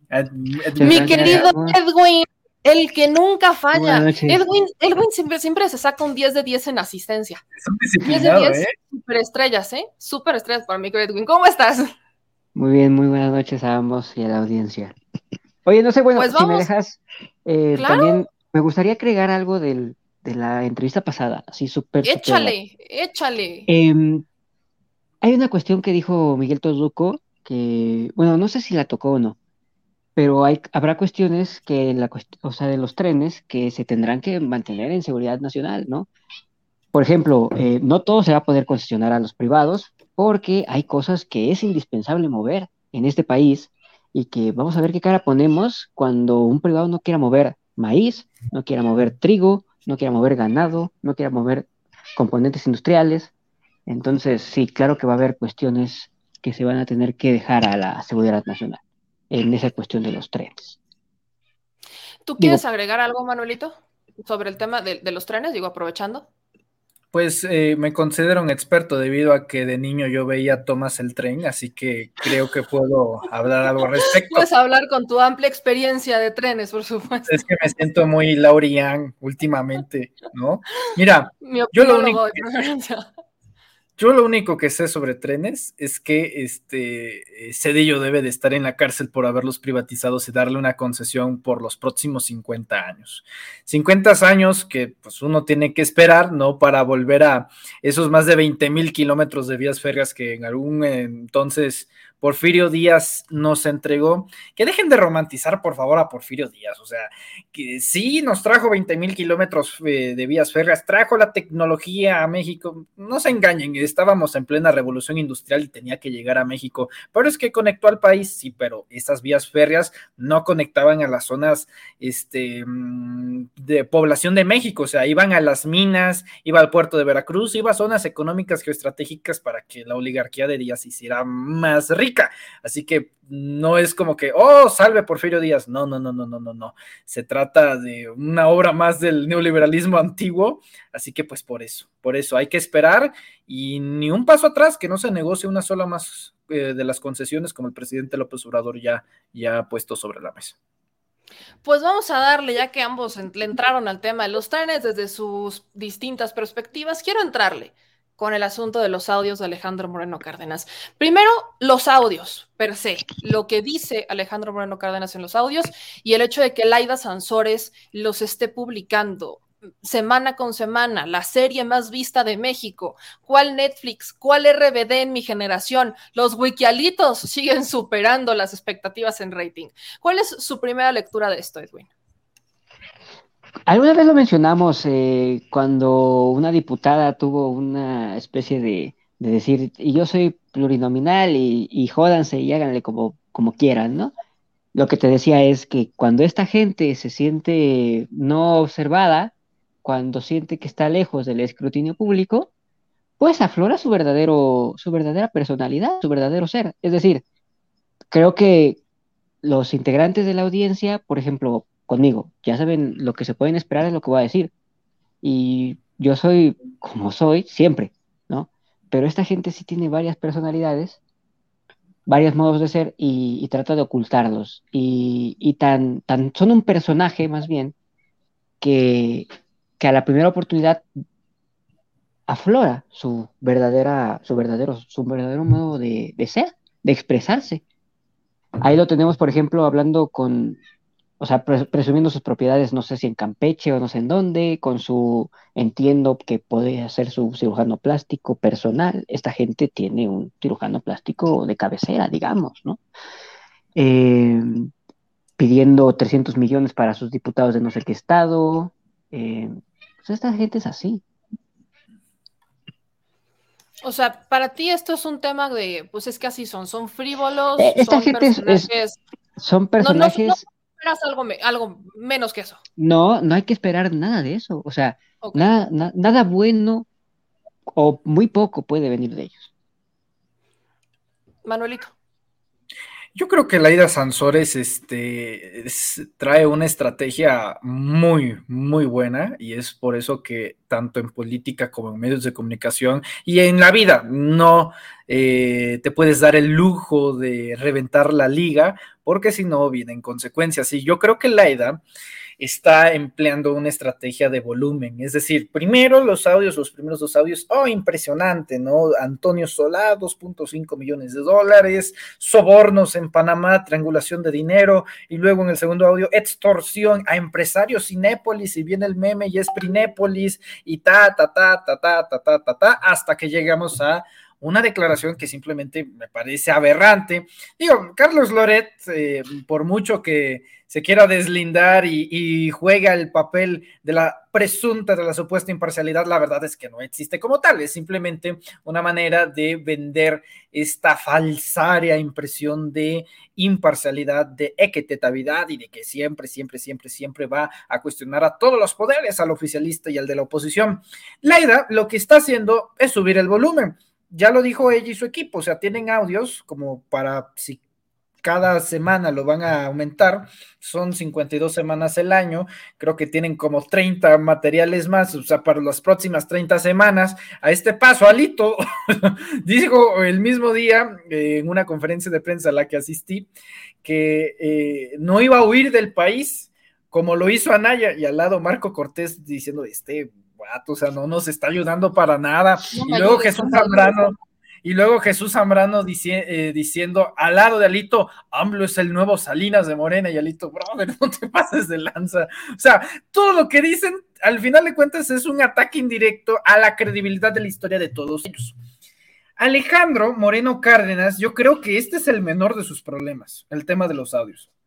Es una presión mediática, por supuesto, es una presión, presión, política, incluso, por supuesto, para Claudio X González, porque saben bastante bien que esto desprestigia a de algo de por sí que ya no se podía vender muy bien como puede ser la coalición del PRIAN, bueno, de una manera terrible. Yo no sé quién sea el director del martes del Jaguar, pero debe de ser el tipo más feliz de todo el universo en estos momentos, porque, o sea, solamente hay dos eventos que espero todos los martes, ¿no? El nuevo episodio de Better Call Saul y los martes del Jaguar para saber qué es lo que va a decir Alito. O sea, sí, Netflix está temblando con lo que está haciendo Laida, porque ahora todo el mundo, bueno, México, tampoco seguiremos, todo, todo México está a la expectativa de qué es lo que van a decir en el programa de el nuevo audio de Alito. Entonces yo veo un sistema de proporcionalidad. Poco a poco están subiéndolo el volumen con la intensidad de las declaraciones y como toda buena serie, lo mejor está para el final. Así que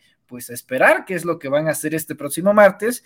Y Laida, yo sé que pues es una mujer bastante inteligente y que no se nos haga sorpresa que eh, pues la próxima semana no necesariamente sea el martes que suelten un audio, sino el sábado, un día antes de las elecciones, y no necesariamente por parte de la sino una filtración de la prensa.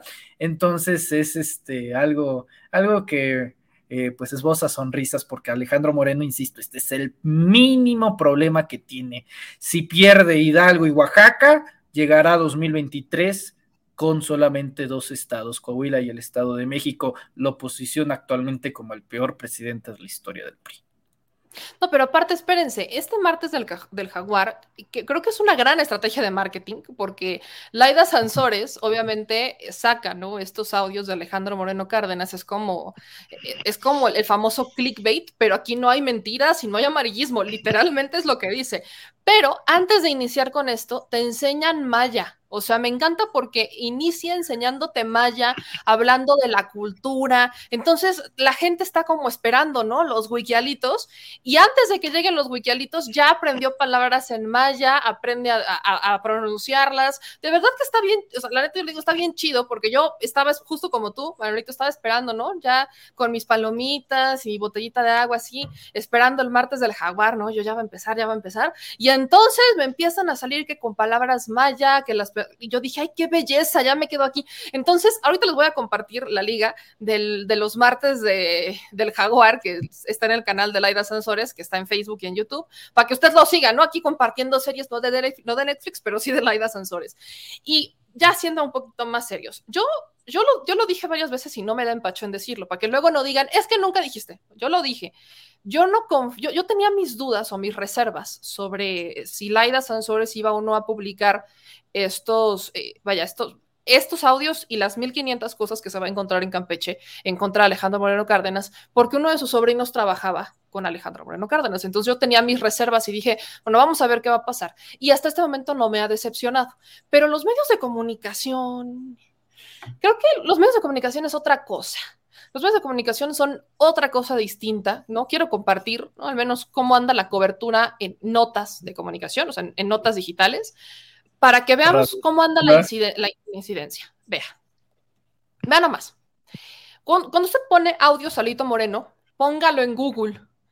Le empiezan a salir las respuestas. O sea, lo primero que me sale del financiero es son montajes y distorsiones. Alito Moreno asegura que audios, audios filtrados mienten.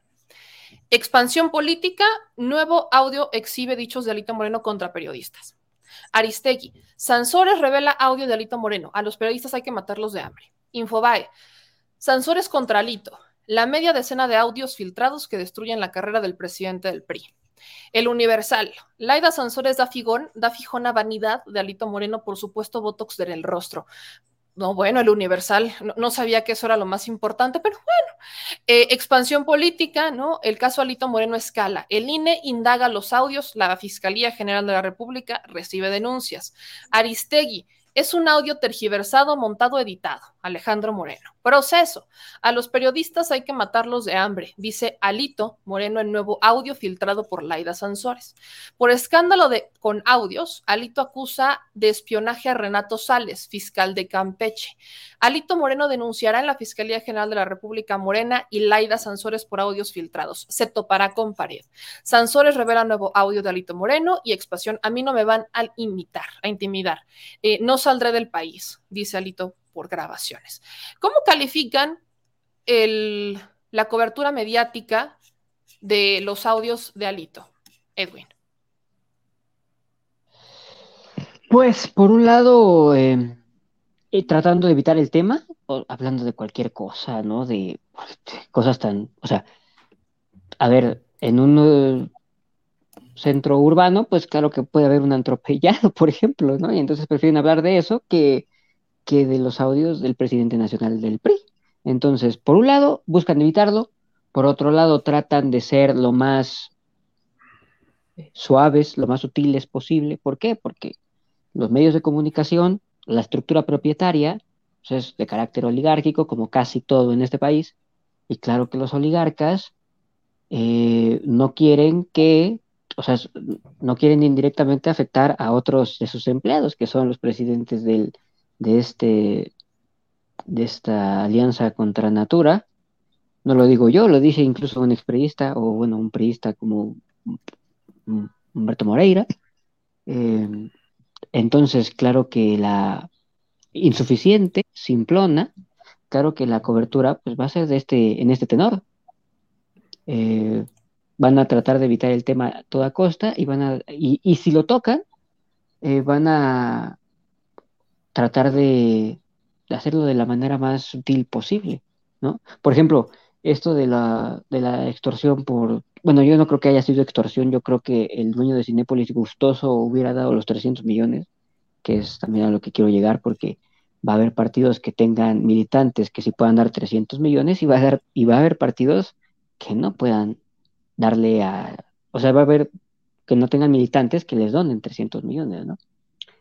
Eh, entonces, o sea, son temas que tenemos que discutir, como que un oligarca va a darle 300 millones a un partido. Y, nosotros lo tomamos así como si fuera normal.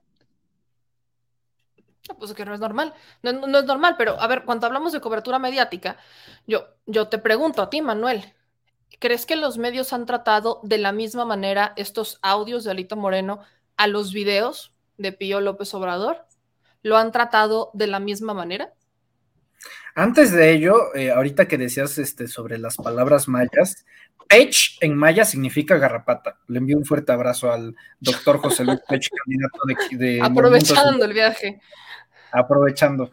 Eh, mira, Eh, cuando salió el audio de a los periodistas hay que matarlos, Radio Fórmula, literalmente su copy fue, mientras la indignación era grande de no manches, estás hablando de un dirigente partidista, del partido históricamente más represor de la historia de México, eh, mientras la indignación estaba todo lo que daba, ¿cómo lo tituló Radio Fórmula? Radio Fórmula puso, Alito Moreno, le filtran audio a Alito Moreno aconsejando cómo tratar a periodistas o sea, ¿bajo qué concepto en Radio Fórmula tiene eh, el término aconsejar como para hablar de cómo tratar a sus periodistas, ¿no? O sea, luego uno busca oferta de trabajo y digo, pues ya sé en dónde no vas a trabajar en Radio Fórmula, porque para que llegue un, jefe o un patrón y te diga, bueno, si no te mato a balazos, te mato de hambre, y eso sea un término aconsejar, eso nos habla muy bien de cómo es que piensan o cómo es que se sienten editorialmente cómodos los medios de comunicación. Este es un problema gravísimo. A ver, por supuesto que no hay punto de comparación entre lo de Pío y lo de eh, Alito eh, en el ámbito mediático. Es decir, lo de Pío fue la primera plana de los principales 20 diarios de México. Lo de Alito. Por semanas, aparte. Por semanas. Lo de Alito es la página número 34, ¿no? Justo al lado del póster de la modelo que venden, ¿no? E, esa es la verdad, eh, en, lo más recóndito del diario, ¿no? Eh, la forma en la que lo manejan, ¿no? El caso Alito Moreno escala, es un audio tergiversado. Leida Sansores da fijón a vanidad de Alito, por supuesto, votos. Bueno, esto más bien parece circo de los medios de comunicación que una nota periodística grave de en la cual se trata que un presidente partidista insinúe métodos para matar a periodistas. Bueno, esto debería de ser un escándalo internacional pero ¿qué es lo que pasa? Pues hoy Marco Cortés va a la OEA, ¿no? Ahí con, con Luis Almagro al lado de Cabeza de Vaca, de Kenia López Rabadán, ¿no? Para denunciar los terribles crímenes que se están dando en Tamaulipas. Bueno, yo creo que el principal criminal está ahí. Alguien que esté incentivando justamente en cualquiera de los contextos, porque fíjate la hipocresía de Alito diciendo, Alito dijo, primero, son falsos, y luego dijo, lo sacaron de contextos. O sea, para que tú saques algo de contexto es porque algo de cierto tiene que tener, si no, no lo sacas de contexto. ¿Y cómo vas a sacar algo de contexto que en un principio dices que es falso? Exacto, ¿no? Y luego en una tercera instancia que está editado. Primero, es falso. Luego, sacado de contexto y el tercero editado. Bueno, yo creo que la cronología que ofrece Alito Moreno no suena muy bien en, en una relatoría de la fiscalía. O sea, no, no está bien y obviamente debería de ser un escándalo, pero igual no sorprende la reacción de los medios de comunicación. Y eso es algo preocupante, que ya nos tengan tan acostumbrados a la respuesta que le pueden dar a cierta nota, que la sociedad diga, bueno, eso ya es normal. Bueno, lo preocupante es que sea normal. Y es más, eh, y hoy es más que nunca eh, lo, lo, importante que existan los medios de comunicación alternativos, canales de YouTube, que exista el Chile, ¿no? Para que, número uno, se toque el tema y número dos, se le dé la gravedad como amerita el tema. Entonces yo creo que es un debate que no es debate, es terrible lo que han hecho los medios de comunicación con, con este tema. Hoy Aristegui tuvo a Alito y también tuvo a Laida, ¿no? Digo, por lo menos ahí hay las dos versiones confrontadas, ¿no? Por separado, yo creo que eso sí es positivo, pero si tú manejas un tema de eventual asesinato de periodistas, como Alito aconseja cómo tratar a los periodistas, bueno, me parece una falta de respeto para cada elemento de Radio Fórmula, desde el conductor estelar hasta el reportero que gane menos, de cómo están en esa empresa. Sobre todo porque cuando, porque se han quejado mucho de cómo el presidente habla de los periodistas. O sea, es, constante la queja que dicen, ¿no? Es que el presidente López Obrador está este, alentando el discurso de odio en contra de los periodistas, está atacando a los periodistas, está, estigmatizando a los periodistas, cuando lo que está haciendo es decir, están mintiendo por esto, esto y esto y esto. O sea, los, y no a todos los periodistas. Mentirosos, y no a todos, bien lo dice, y no a todos. Algunos. Pero, pero todos, o sea, aunque no lo hace a todos, muchos, tampoco voy a decir que todos, pero muchos se ponen el saco y entran en el rol de no es que el presidente está contribuyendo a esto, no es que por culpa del presidente, no, casi casi dice, por culpa del presidente están matando a los periodistas. Pero cuando Alejandro Moreno Cárdenas en un audio dice que a los periodistas no hay que matarlos a balas, hay que matarlos de hambre, bueno, pues me genera mucha preocupación. Es más, Alejandro Moreno Cárdenas en Campeche estuvo acosando a un periodista a tal grado de encarcelarlo. O sea, a tal grado de encarcelarlos cuando fue gobernador de Campeche. A tal grado de encarcelarlo, utilizando los nexos familiares. O sea, Alejandro Moreno Cárdenas sí va en contra de los periodistas, utiliza todo tipo de artimañas, artimañas legales para encarcelarlos por pensar diferente. Pero no veo a los medios de comunicación realizando ni siquiera las mismas críticas, vaya, ni siquiera subiéndose tantitito a lo que dicen en comparación a cuando el presidente Andrés Manuel López Obrador dice en las mañaneras algo sobre Loret. No lo veo. Entonces, Edwin, esto se te hace, vaya, ya decía Manuel, es normal, no me extraña. el problema ya es eso, no me extraña. El problema es eso. O sea que tenemos, primero, unos medios de comunicación que son los que son, que le pertenecen a quienes le pertenecen y que los propietarios de estos medios, reitero, tienen empleados también a todo el aparato del PRI, a todo el aparato del PAN y a todo el aparato de lo que queda del POD. Em, entonces, y luego también tenemos una sociedad que, pues, no, o sea, no se, no se pone a, a criticar que el presidente de un partido por el que aparte, o sea, esta gente a veces, o sea, esta gente pide el voto, esta gente sale a pedir el voto, ¿no? y que se nos haga tan normal que el presidente de un partido pueda decir eso, porque ya hasta admitió que, bueno, yo no sé, o sea, dice que se sacaron de contexto, yo no sé en qué contexto una, una persona puede decir, es que a los periodistas no hay que matarlos a balazos, hay que, hay que matarlos de hambre, y que sea un contexto, no sea agradable o, decente siquiera, ¿no? Entonces, pues claro que no se salieron, no, no, se sacaron de contexto las declaraciones, las declaraciones fueron las que fueron. Ya ni siquiera niega que es él, ¿no? Entonces, reitero, ya estamos tan acostumbrados a la, a la violencia que puede ejercer esto. Digamos, el poder político y, los, y muchos de los agentes políticos podían mandar a golpear o asesinar a quien se les diera la gana, ¿no? Y reitero, lo vemos como si fuera algo normal. Por ejemplo, a Miroslava Bridge. No. en última instancia, ¿quién fue el que le avisó a los narcos? ¿Dónde estaba? Panistas. Un, un narco que está cumpliendo condena. Panista que apenas, por cierto, yo sí quiero recalcarlo, apenas lo detuvieron hace poco.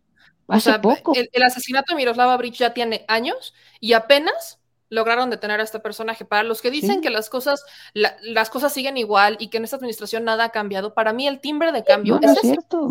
Es, para mí el timbre de cambio es ese, que hoy, y lo justo lo dicen en los jueves de, de cero impunidad, hoy ya hay eh, carpetas judicializadas, hoy ya hay vinculados al proceso, hoy no se han cerrado las carpetas, pero ya han detenidos, ya hay encarcelados. Cuando volteamos al eh, pasado, no pasaba eso. Y el fenómeno de la violencia contra periodistas ha cambiado muchísimo. Antes era agentes del Estado literalmente mandando golpear o matar a, periodistas y ahora lo que pasa pues es que lo mata el narcotráfico, pero no es, o sea, el fenómeno de la violencia en cuanto tal contra un periodista, sí, el, resultado es lo mismo, lo matan. Pero antes, ¿quién los mataba? Y ahora, ¿quién los mata? Ahora es el narcotráfico. Antes era gente con mucho poder político el que mandaba o golpear o matar o acabar con la carrera de un periodista. Ahora, después de, después de ver la, cobertura de los periodistas, yo quiero preguntarles ya el tema de la realidad legal. ¿Por qué? Para muchos de nosotros, y aquí lo platicábamos con la, con la Chile audiencia, pues sí, está el juicio político. Este juicio político ya se los preguntaré después, pero este juicio político está exhibiendo por completo a Alejandro Moreno Cárdenas y yo espero que quienes todavía siguen confiando en un PRI que no tiene ni pies ni cabeza terminen de abrir los ojos. Pero eso es una cosa. Ese es el, juicio el juicio eh, público es una cosa, el juicio político, ¿no? Que está dentro los es otra cosa. Pero en el tema legal, estos audios exhiben varios delitos o varios probables delitos que habría cometido Alejandro Moreno Cárdenas.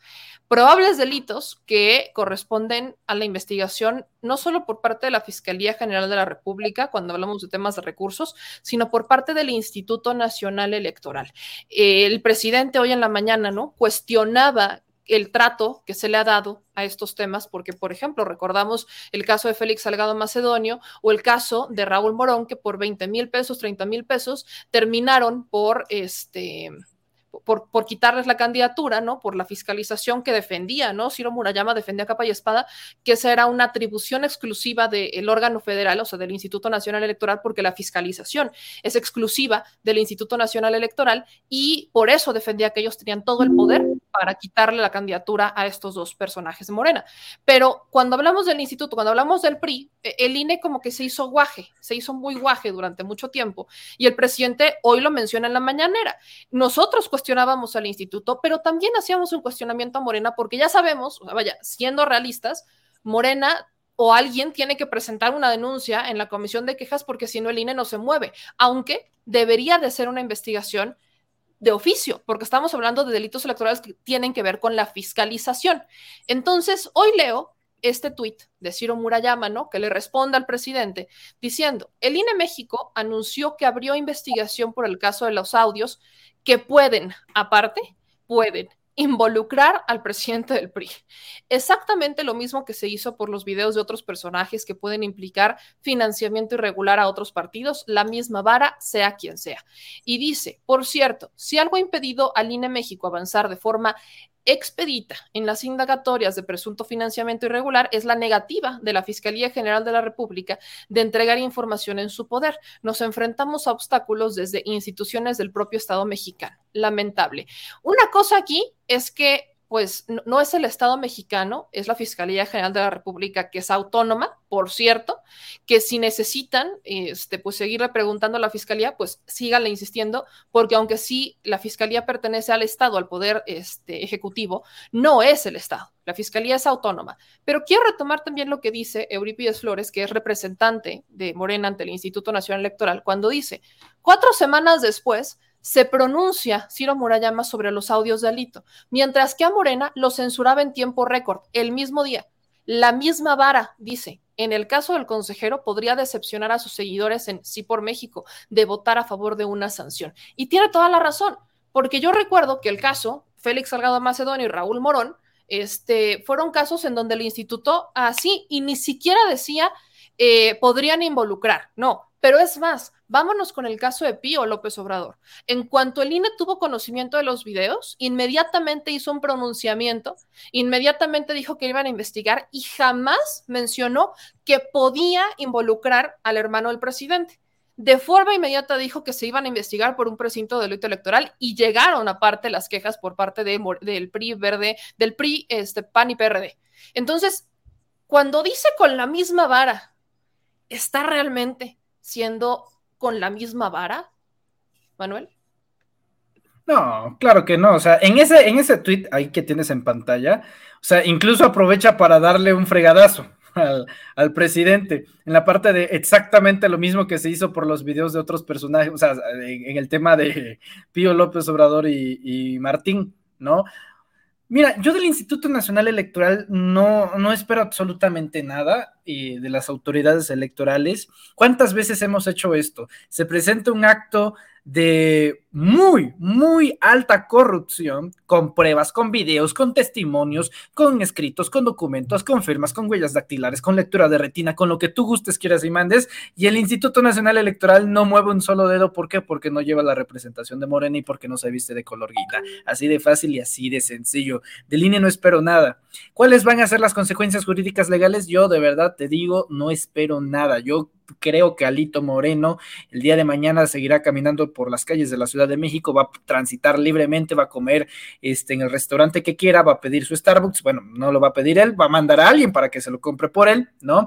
Em, ¿Y cuál es el, el verdadero castigo? Pues muy sencillo, el que vamos a hacer este 5 de junio. Si usted nos está viendo desde el bello estado de Oaxaca, de Hidalgo, de Quintana Roo, de Tamaulipas, de, eh, por supuesto, Aguascalientes, de Durango, de todos estos bellos estados que tienen justamente disputas electorales, castiguemos a Alejandro Moreno castigando a la alianza del PRI, un solo voto a ellos, y de esa forma es como pierden. ¿Por qué? Porque yo creo que el voto masivo, el sufragio, es lo que va de una vez por todas a entender que si no va a haber consecuencias jurídicas legales, a pesar de que diga que no va a huir como Anaya lo hizo, yo creo que ahí eh, va a tener un problema, va a tener un problema, se va a morder la lengua, no lo creo muy valiente y yo creo que si en, una, en un momento determinado si llegase a ver algo que pusiera en riesgo la permanencia de Alito Moreno respirando aire no dentro de una celda, pues sí va a terminar huyendo donde se encuentre probablemente Ricardo Anayas Cortés, al igual que muchos otros prófugos de la justicia, porque hay que recordar que México es un país tan bizarro que incluso los prófugos de la justicia, que en teoría están desaforados, siguen gobernando. Un ejemplo, Francisco Javier García Cabeza de Vaca, como gobernador de Tamaulipas. El tipo en teoría, no lo digo yo, lo dice la Suprema Corte de Justicia de la Nación, no tiene fuero y debería de proceder con los delitos que se le imputan, entre muchos otros peculado, lavado de dinero y nexos con el crimen organizado. Y ni así se ha podido hacer nada y sigue gobernando nada como si nada. Entonces, no veo consecuencias jurídicas. Hay una denuncia en el INE, esa es la que te digo que de plano no creo que avance. Hay otra en la Fiscalía de Campeche. Mm, vamos a ver, esperémonos, porque pues este, las fiscalías en nuestro país no es algo como que digan, oh, eh, la, mejor institución de toda la vida. No, no para nada. Pero eh, creo que le tengo más fe a la Fiscalía de Campeche que por supuesto que al del Instituto Nacional Electoral, meme. Edwin, ¿tú qué, qué opinas de esto? Igual, em, a ver. Em, el árbitro electoral no es un árbitro neutral. El árbitro electoral, si estos audios fueran del presidente de Morena, por mucho que a mí no me termina de agradar, pero ya hubiera actuado. ¿Me explico? Y como son del presidente nacional, pero del PRI, pues va a seguir sin actuar. Ahora bien, yo de la del INE no me espero nada. Veo dos cosas en algunas de las declaraciones de, este sujeto, Alejandro. ¿Cómo sea que se Ah, Moreno. Eh, Alito Moreno. Alito, Alito. Em, veo probable cohecho electoral y veo un probable que se tenga que analizar qué pasó con ese dinero, si es que no se le pasaron topes de campaña por parte de los 12 diputados que, los, que probablemente los subieron el dinero en el estado de Michoacán, me parece. Eso le corresponde a la Fiscalía Especializada en Atención de Delitos Electorales, la FEDE, eh, con Ortiz Pinchetti a la cabeza. Eh, vamos a ver si él hace algo, eh, porque no le toca a la Fiscalía General de la República por ahora dadas estas pruebas que existen a este, al día de hoy, eh, le tocaría a la FEDE. Y del INE, pues no se va, o sea, no creo que pase absolutamente nada, si acaso una especie de, de, regaño público y, y, hasta ahí va a llegar. No va a haber ni siquiera una multa o algo así, porque creo que ni siquiera van con la intención de encontrar nada, ¿no? Van a decir, bueno, es que esto sabe, van a decir lo mismo que está diciendo Alejandro Moreno, que son actos, que son, que son audios que quién sabe de qué manera eh, obtuvo la gobernadora de Campeche, en los que probablemente se esté sacando de contexto lo que sea que haya dicho este señor. Yo no entiendo, reitero, yo no entiendo cómo se puede decir eh, que hay que matar a los periodistas de hambre y no a balazos y que se saque de contexto, ¿no? no pero eh, eso es lo que va a pasar. y, y tenemos un antecedente. Odebrecht. Creo que es el antecedente más claro que tenemos sobre cómo opera el INE con asuntos relacionados con el PRI o de No, no, no hubo sanción, no hubo pues, eh, investigación. Hubo, muchísimo dinero, hubo muchísimo dinero. Y no hablamos de tres pesos. Pues se supone, quienes saben de esto, dicen que los topes de campaña, en la campaña de Peña Nieto, se rebasaron por 10 veces, 10 veces el tope de campaña. Y ni así metieron las manos, y ni así dijeron nada. Porque es un órgano tampoco Nos vayamos tan, tampoco nos vayamos tan lejos, Samuel García. O sea, el límite de, los gastos de campaña era eh, 7 millones de pesos, ¿no? En ese caso, no, 3, 3 millones de pesos para la, la gubernatura y gastó 19, ¿no? es el ejemplo más fresco que tenemos y acaba de ocurrir el año pasado. Entonces, o sea, ¿de qué se trata? Es, es una actitud de hace 10 años y del año pasado y de ahorita y de mañana. ¿Con qué cerrarían los dos? Yo, esta es la pregunta de cierre que yo pongo sobre la mesa, porque obviamente el INE eh, ya sabemos cómo va a funcionar la fiscalía este, en delitos electorales, pues no es un proceso rápido, ni pronto ni expedito. Entonces, los ciudadanos creo que tenemos que estar muy pendientes de esto, porque a diferencia quizás de Odebrecht, que sí lo sabíamos los ciudadanos, no estábamos tan politizados como estamos en este momento. Entonces, tomando en cuenta Odebrecht, tomando en cuenta lo que hoy sabemos, tomando en cuenta todo esto, yo pregunto, ¿estos audios van a hundir a Lito Moreno y al PRI? Va, va, va a terminar con el Partido Revolucionario Institucional. Sí, pero todavía recordemos que tiene una base. terminar con el partido no. Terminar con el partido no. Terminar quizás hasta con la cadera política de este sujeto en particular, quizás. Porque falta todo lo que, o sea, porque falta muchísimo por. O sea, esta es la eh, punta del iceberg. Todavía faltan varios audios, ¿eh? No, y olvídate de los audios. Faltan todas las rendiciones de cuentas públicas. Todavía faltan dos cuentas públicas que se tienen que analizar del estado de Campeche, mínimo que van a salir en los siguientes años, porque las cuentas públicas no salen de aquí a mañana. Entonces hay que ver, eh, y todo el análisis de la política que llevó a cabo como gobernador de Campeche va a dar para destruir, o sea, eso, más los audios, más, a revisar a fondo las cuentas públicas del Estado de Campeche, va a dar para destruir la carrera política de este, de este sujeto. Quizás del partido no, a un partido de más de 100 años puede sobrevivir a esto. Bueno, quién sabe, vamos a ver, yo creo que en las elecciones no sé, ¿eh? tengo mis dudas, porque solamente. Sí, porque yo siento que pierden todo. Como están, las, como están las encuestas actualmente, pues pierden todo. Pierden, o sea, como están las encuestas actualmente. Oaxaca y, Hidalgo este, son. Hidalgo, ambos, Menchaca y, Salamanca, tienen los dos arriba del 60% de la intención de voto. O sea, eh, más que el de lo que va a sacar Andrés Manuel. ¿No? Exacto. Lo que voy es que, reitero, eh, el análisis de la cuenta pública, de lo que hizo como gobernador y de los audios que ya están y los que sigan, puede acabar con la carrera política de este sujeto. No con el PRI, pero con la carrera política de este sujeto, sí. ¿Y tú qué Seguramente, probablemente. Yo creo que el PRI es un paciente en estado terminal y tenía un este respirador y vino Laida y cortó el cable y ahorita le están dando RPC, ¿no? Eh, porque de otra manera, eh, sí, o sea, de otra manera, o sea, sigue vivo, pero no por mucho. Y, creo que lo vamos a ver. Artificial. Ajá, o sea, boca a boca, ahí está X González, ¿no? Soplando, ¿no? Eh, para poder ayudar, auxiliar a, a lo poco mucho que pueda rescatar. Yo creo que el PRI ya no deberíamos de ver ni siquiera esta elección, ¿eh?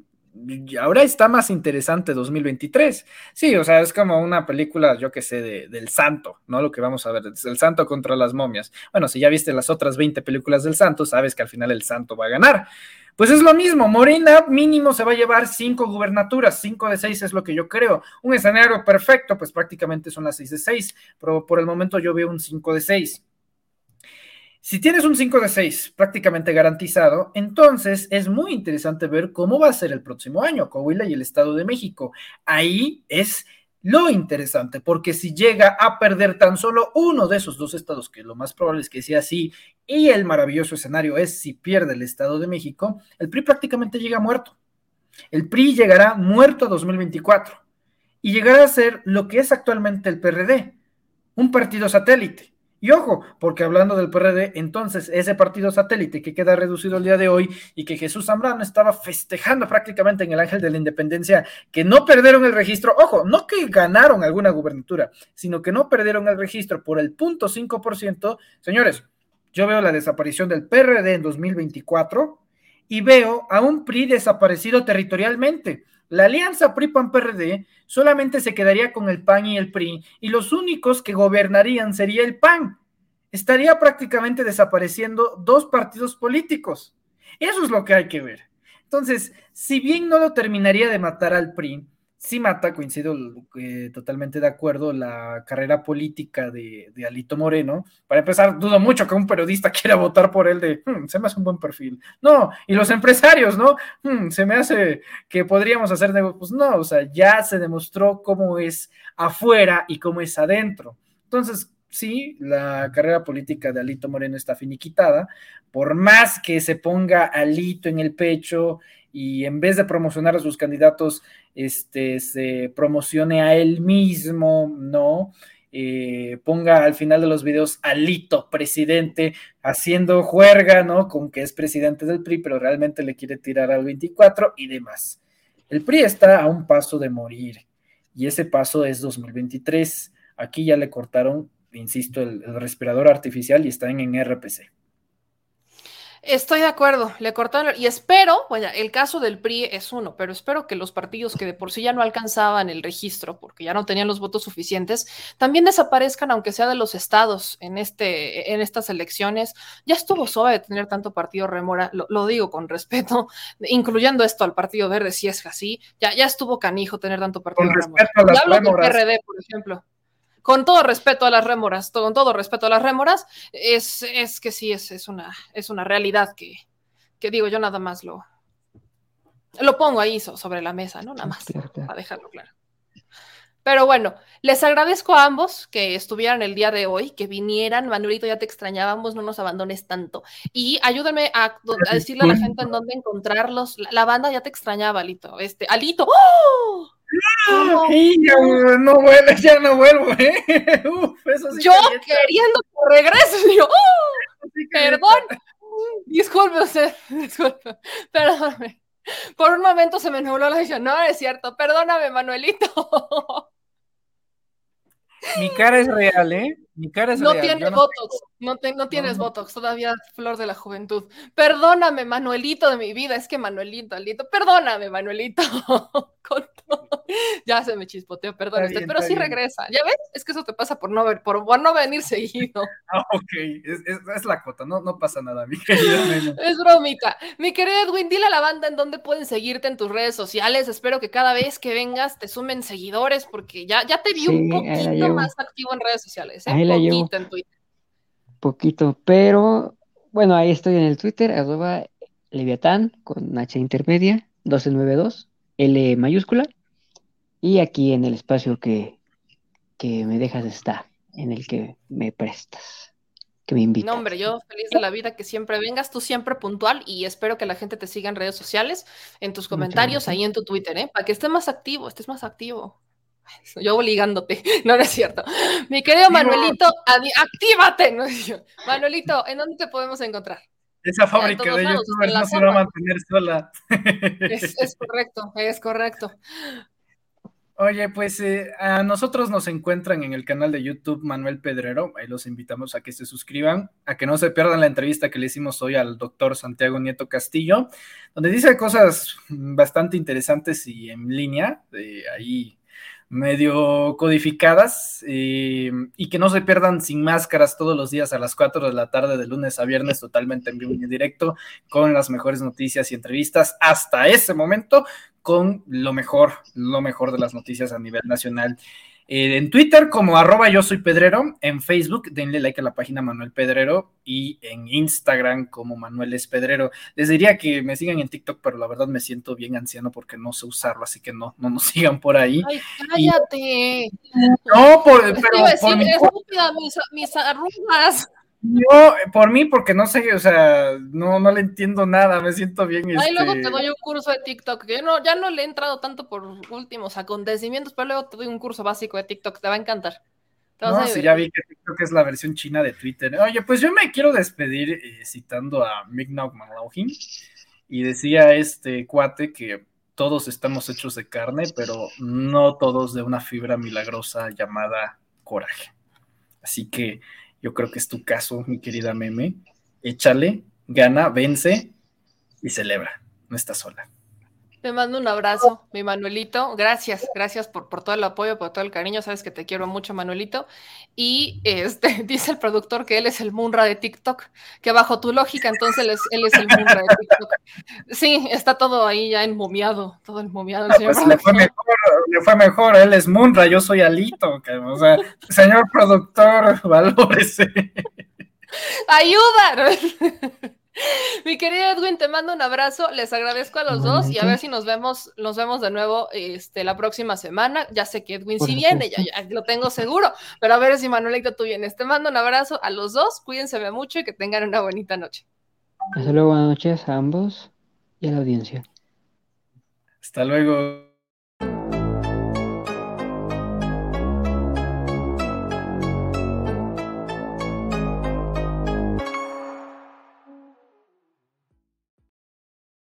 Pues ya regresamos y vamos con las últimas noticias. Mi gente bonita, no se les olvide compartir la transmisión.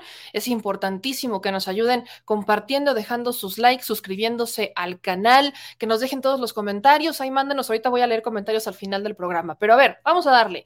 Eh, hay una noticia de última hora de la Fiscalía de la Ciudad de México que creo que es, es, es muy interesante. Creo que esto no había pasado antes en la Ciudad de México. Corríjame alguien si me equivoco.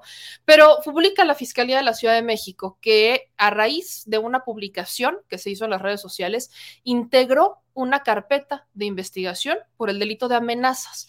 En el hilo pone la fiscalía que en respuesta a una publicación hecha a través de redes sociales en la que se señaló que un adolescente detonaría un arma de fuego en una secundaria ubicada en la colonia Jardín Balbuena, Claudia Venustiano Carranza, la Fiscalía General de Justicia de la Ciudad de México inició, por nota criminal, una carpeta de investigación por el delito de amenazas. El Ministerio Público de la Fiscalía de Investigación Territorial en Venustiano Carranza, adscrita a la Coordinación General de Investigación Territorial, eh, dio una intervención a detectives de la Policía de Investigación de la Fiscalía este, General de Justicia de la Ciudad de México a efecto de, llegar de llevar a cabo una inspección en el centro escolar y localizar posibles testigos de referencia.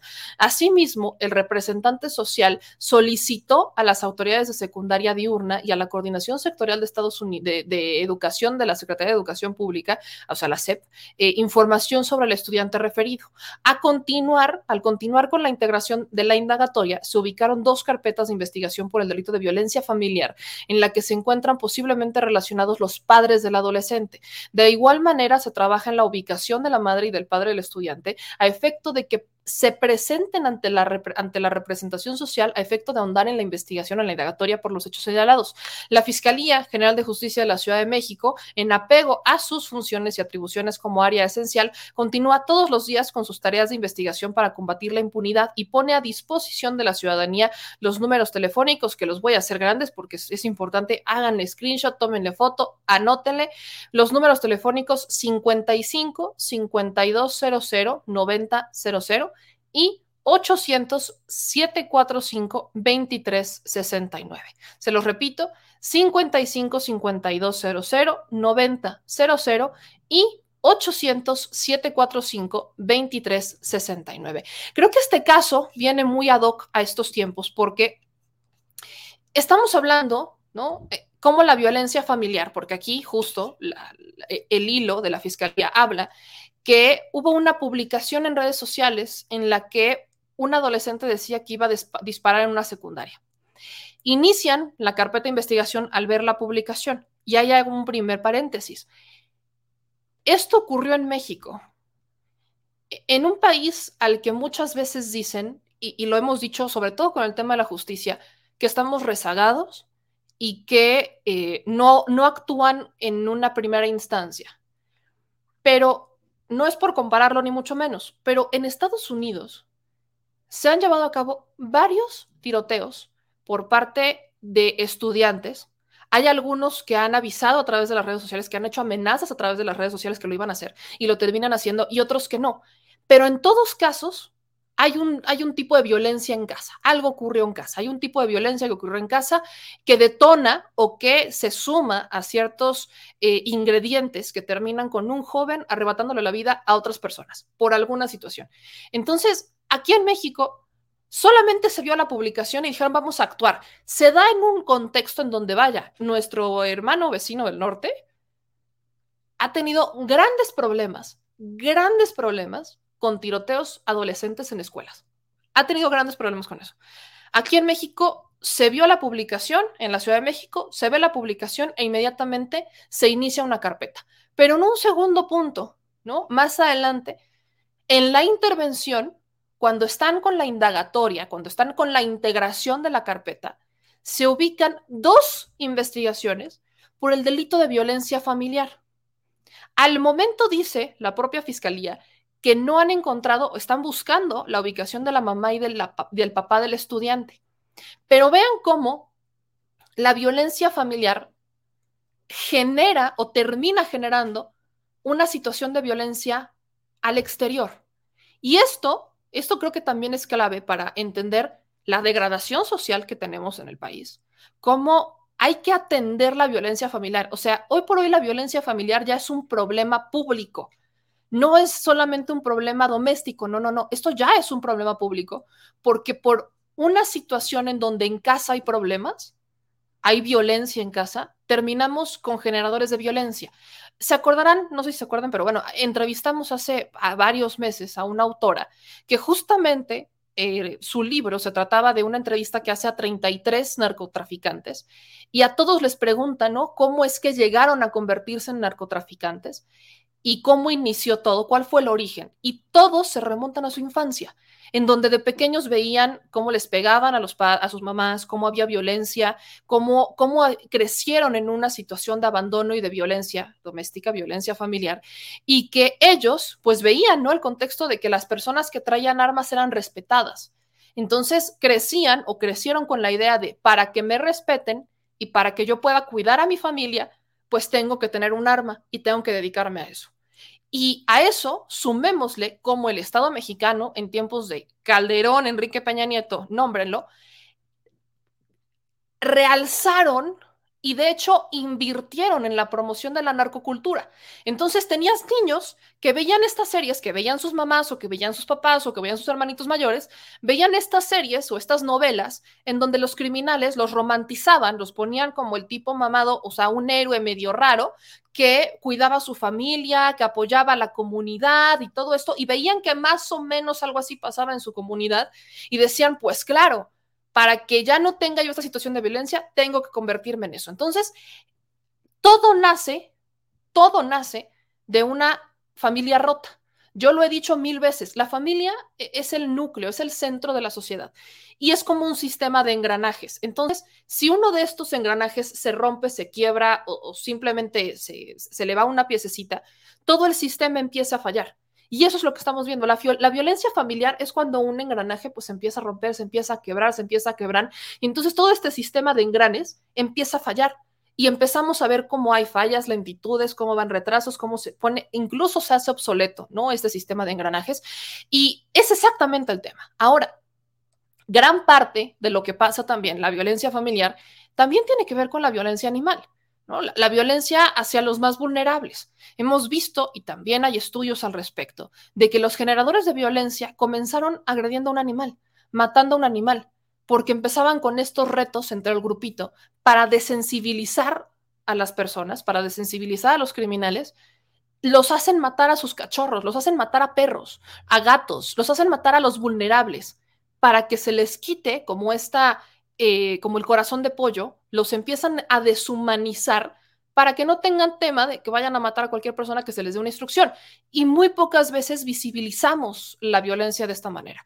Entonces, creo que esto abona muchísimo el que la Fiscalía de la Ciudad de México haya realizado de forma oportuna esta investigación y que se haya topado con esto porque pudo, o sea, vaya, con esto previno, vaya, no sabíamos si iba a pasar o no, pero no, o sea, una publicación en redes sociales a veces puede ser nada más como por, yo, le digo mamasear o por blofearse o nada más para meter miedo, pero uno nunca sabe si esta publicación es real o no y más vale que se investigue a dejarla pasar. Y esto también abona a un segundo punto, ¿en dónde están las redes sociales? En Estados Unidos, al dueño de Facebook lo han sentado más de una vez para decirle cómo, por qué no ha detenido o ha controlado las publicaciones que generan odio, porque no las ubican de forma correcta. No ubican de forma correcta las publicaciones que generan odio. Las redes sociales, al ser privadas, ¿no? porque son empresas, tienen que implementar mecanismos para controlar los discursos de odio porque nunca se imaginaron que iba a crecer tanto, que iban a tener tanto poder y tanta influencia en la gente. Entonces, las redes sociales, así como crean, destruyen. Pero esto abona a que, yo lo he dicho muchas veces, a que se piense no en una regulación de las redes sociales, sino en la implementación de mecanismos de control que hagan un tope en los discursos de odio que se están dando en las redes sociales, que no suman en nada. Discursos de odio, discurso de discriminación, discursos racistas, discursos xenófobos. Creo que sí debe de existir un límite porque hay muchas personas que, vaya, este es un simple ejemplo de cómo está una fiscalía coordinada, pero eso es en la Ciudad de México. ¿Y las demás? ¿Y dónde están las demás? Hay generadores de violencia en las redes sociales, hay acoso selectivo en las redes sociales, existe. No podemos decir que no. hemos visto cómo hay acoso selectivo a alguna persona o cómo hay acoso selectivo a un grupo. Y no porque no comulguemos con sus ideas, quiero decir que los vamos a andar por la vida amenazando. Entonces, tenemos que tener, vaya, si las personas no se ponen un filtro, pues necesita existir un filtro externo. Y yo celebro que la Fiscalía de la Ciudad de México esté poniendo el ejemplo con una investigación oportuna como lo es esta, que justamente deriva, y creo que hay que visibilizar mucho más, eh, la violencia familiar, porque es un delito. Y es un delito que ocurre en muchas casas, pero para el cual casi no hay carpetas de investigación. O sea, sí, hay muchos estados que tienen una alta incidencia en, en delitos de violencia familiar, que son del fuero común, pero ¿cuántos delitos de violencia familiar realmente se denuncian? Los que existen en la fiscalía no son todos los que existen en la realidad. Y al no existir denuncia, que es lo que siempre les he dicho, pues para la fiscalía no existe delito. Y ellos lo celebran porque como no existe delito no investigan. Es un delito menos a investigar, una carpeta menos que hacer. Se ahorran trabajo, se ahorran chamba. Cobran muy bien, pero se ahorran chamba. Por eso yo he insistido muchas veces en la cultura de la denuncia. Sí, ya sabemos que ahorita no van a hacer nada, pero están durmiendo en sus laureles. Se tiene que denunciar la violencia familiar, se tiene que buscar darles trabajo a los de las fiscalías porque están cobrando muy buenos sueldos para celebrar que no haya denuncias. Entonces, yo promuevo la cultura de la, de la, denuncia, sobre todo en temas como violencia familiar, que son poco visibilizados y en donde muy pocos programas existen. Entonces, hay que ponerle énfasis a eso. Y bueno, otro tema que hay que compartir, al que le voy a dar actualización, es el caso de eh, Cecilia Monzón, la abogada en Puebla, abogada y activista en Puebla, que eh, pues fue asesinada, ¿no? El sábado pasado. Cecilia Monzón, pues vaya, quiero, hay varias noticias al respecto de esto. Uno, el gobernador Puebla Barbosa ya eh, declaró, desde hecho, desde hace varios días, desde el 24, si no estoy mal, que este delito se está investigando como feminicidio y que está trabajando de forma coordinada con el gobierno de la ciudad, con el gobierno de, federal, ¿no? El Andrés Manuel López Obrador, del presidente. Va. Pero hay como que una limitación grande en cuanto a lo que se comparte sobre la investigación. ¿Por qué?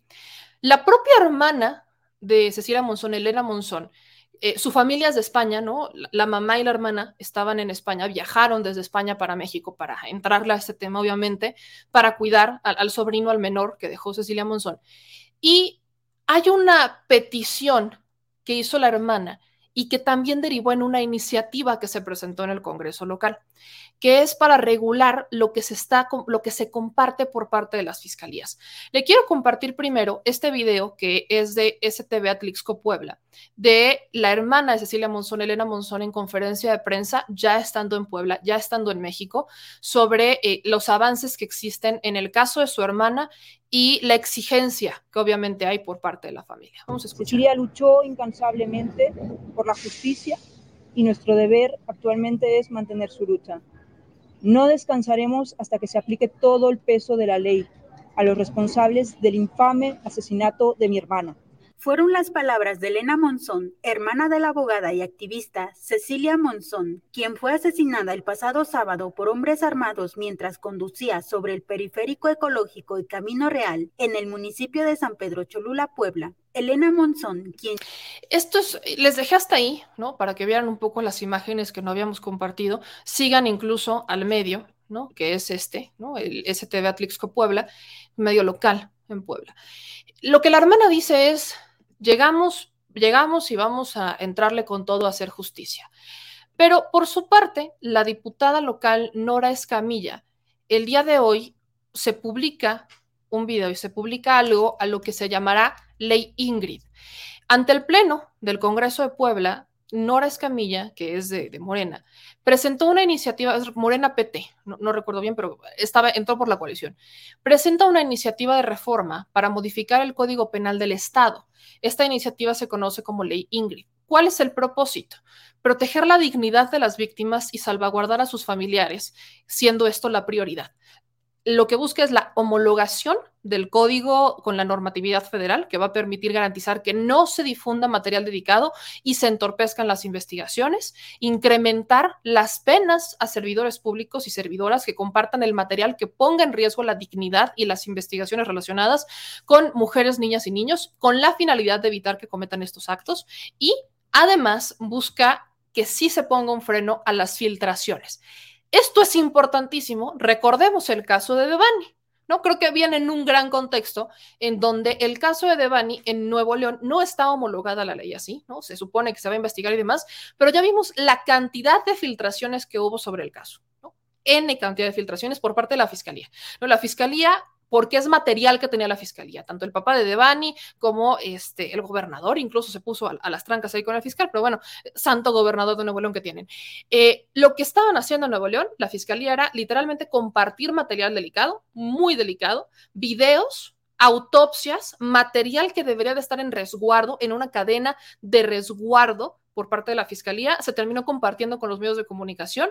Esto entorpece las investigaciones, entorpece el debido proceso y alenta el que se exija justicia, el que se acceda a la justicia. Entonces, esto es un antecedente, un claro antecedente de lo que tenemos y por eso y por muchas otras cosas, porque también en Puebla se hacía, se presenta la ley Ingrid. Quiero que escuchen ustedes lo que dice este, la diputada Nora Escamilla, en donde pues presenta justo esta iniciativa que es apoyada por la familia, ¿no? De hecho, aquí está el, el tuit de Elena Monzón, donde dice privacidad para la víctima y protección de datos personales esenciales para garantizar el debido proceso, hashtag justicia para Cecilia, justicia por y para las mujeres. Vamos a escuchar. Creemos que es un buen momento para presentarlo. Eh, estamos todos muy pendientes del caso y exigentes de justicia para el caso de Ceci Monzón. Y la hermana eh, de Cecilia, Elena, pidió en rueda de prensa que se salvaguarden eh, los derechos de la víctima y que también se, se lleve el debido proceso, que no se comparta eh, la información que tiene la Fiscalía para no entorpecer el procedimiento judicial y además para no entorpecerlo para que se llegue con, con los responsables. Entonces, esta ley lo que contempla es justamente lo que está pidiendo la abogada hermana de la víctima de Ceci Monzón. Ella es lo que contempla es que no se comparta la información, que no se difunda por parte de servidores públicos de quien está en el momento de la escena de, de la escena del crimen, que no se comparta con ninguna persona para no vulnerar ni el debido proceso, pero tampoco los derechos de las víctimas, porque si no se revictimiza. Entonces, esto es para salvaguardarlo. Una cosa es muy diferente, una cosa es la libertad de expresión, que hay gente que va pasando por el lugar, que comparte información, que comparte con los medios, pero otra cosa es la información reservada del caso y que además vulnera los derechos humanos y revictimiza porque eh, se comparte de manera indiscriminada con medios de comunicación o con cualquier otra persona. Por eso es importante que la homologación de lo que ya está en lo federal eh, ahora esté en Puebla la ley Ingrid y con esto se prohíba y en el Código Penal que estipulado esta prohibición para salvaguardar derechos de las víctimas.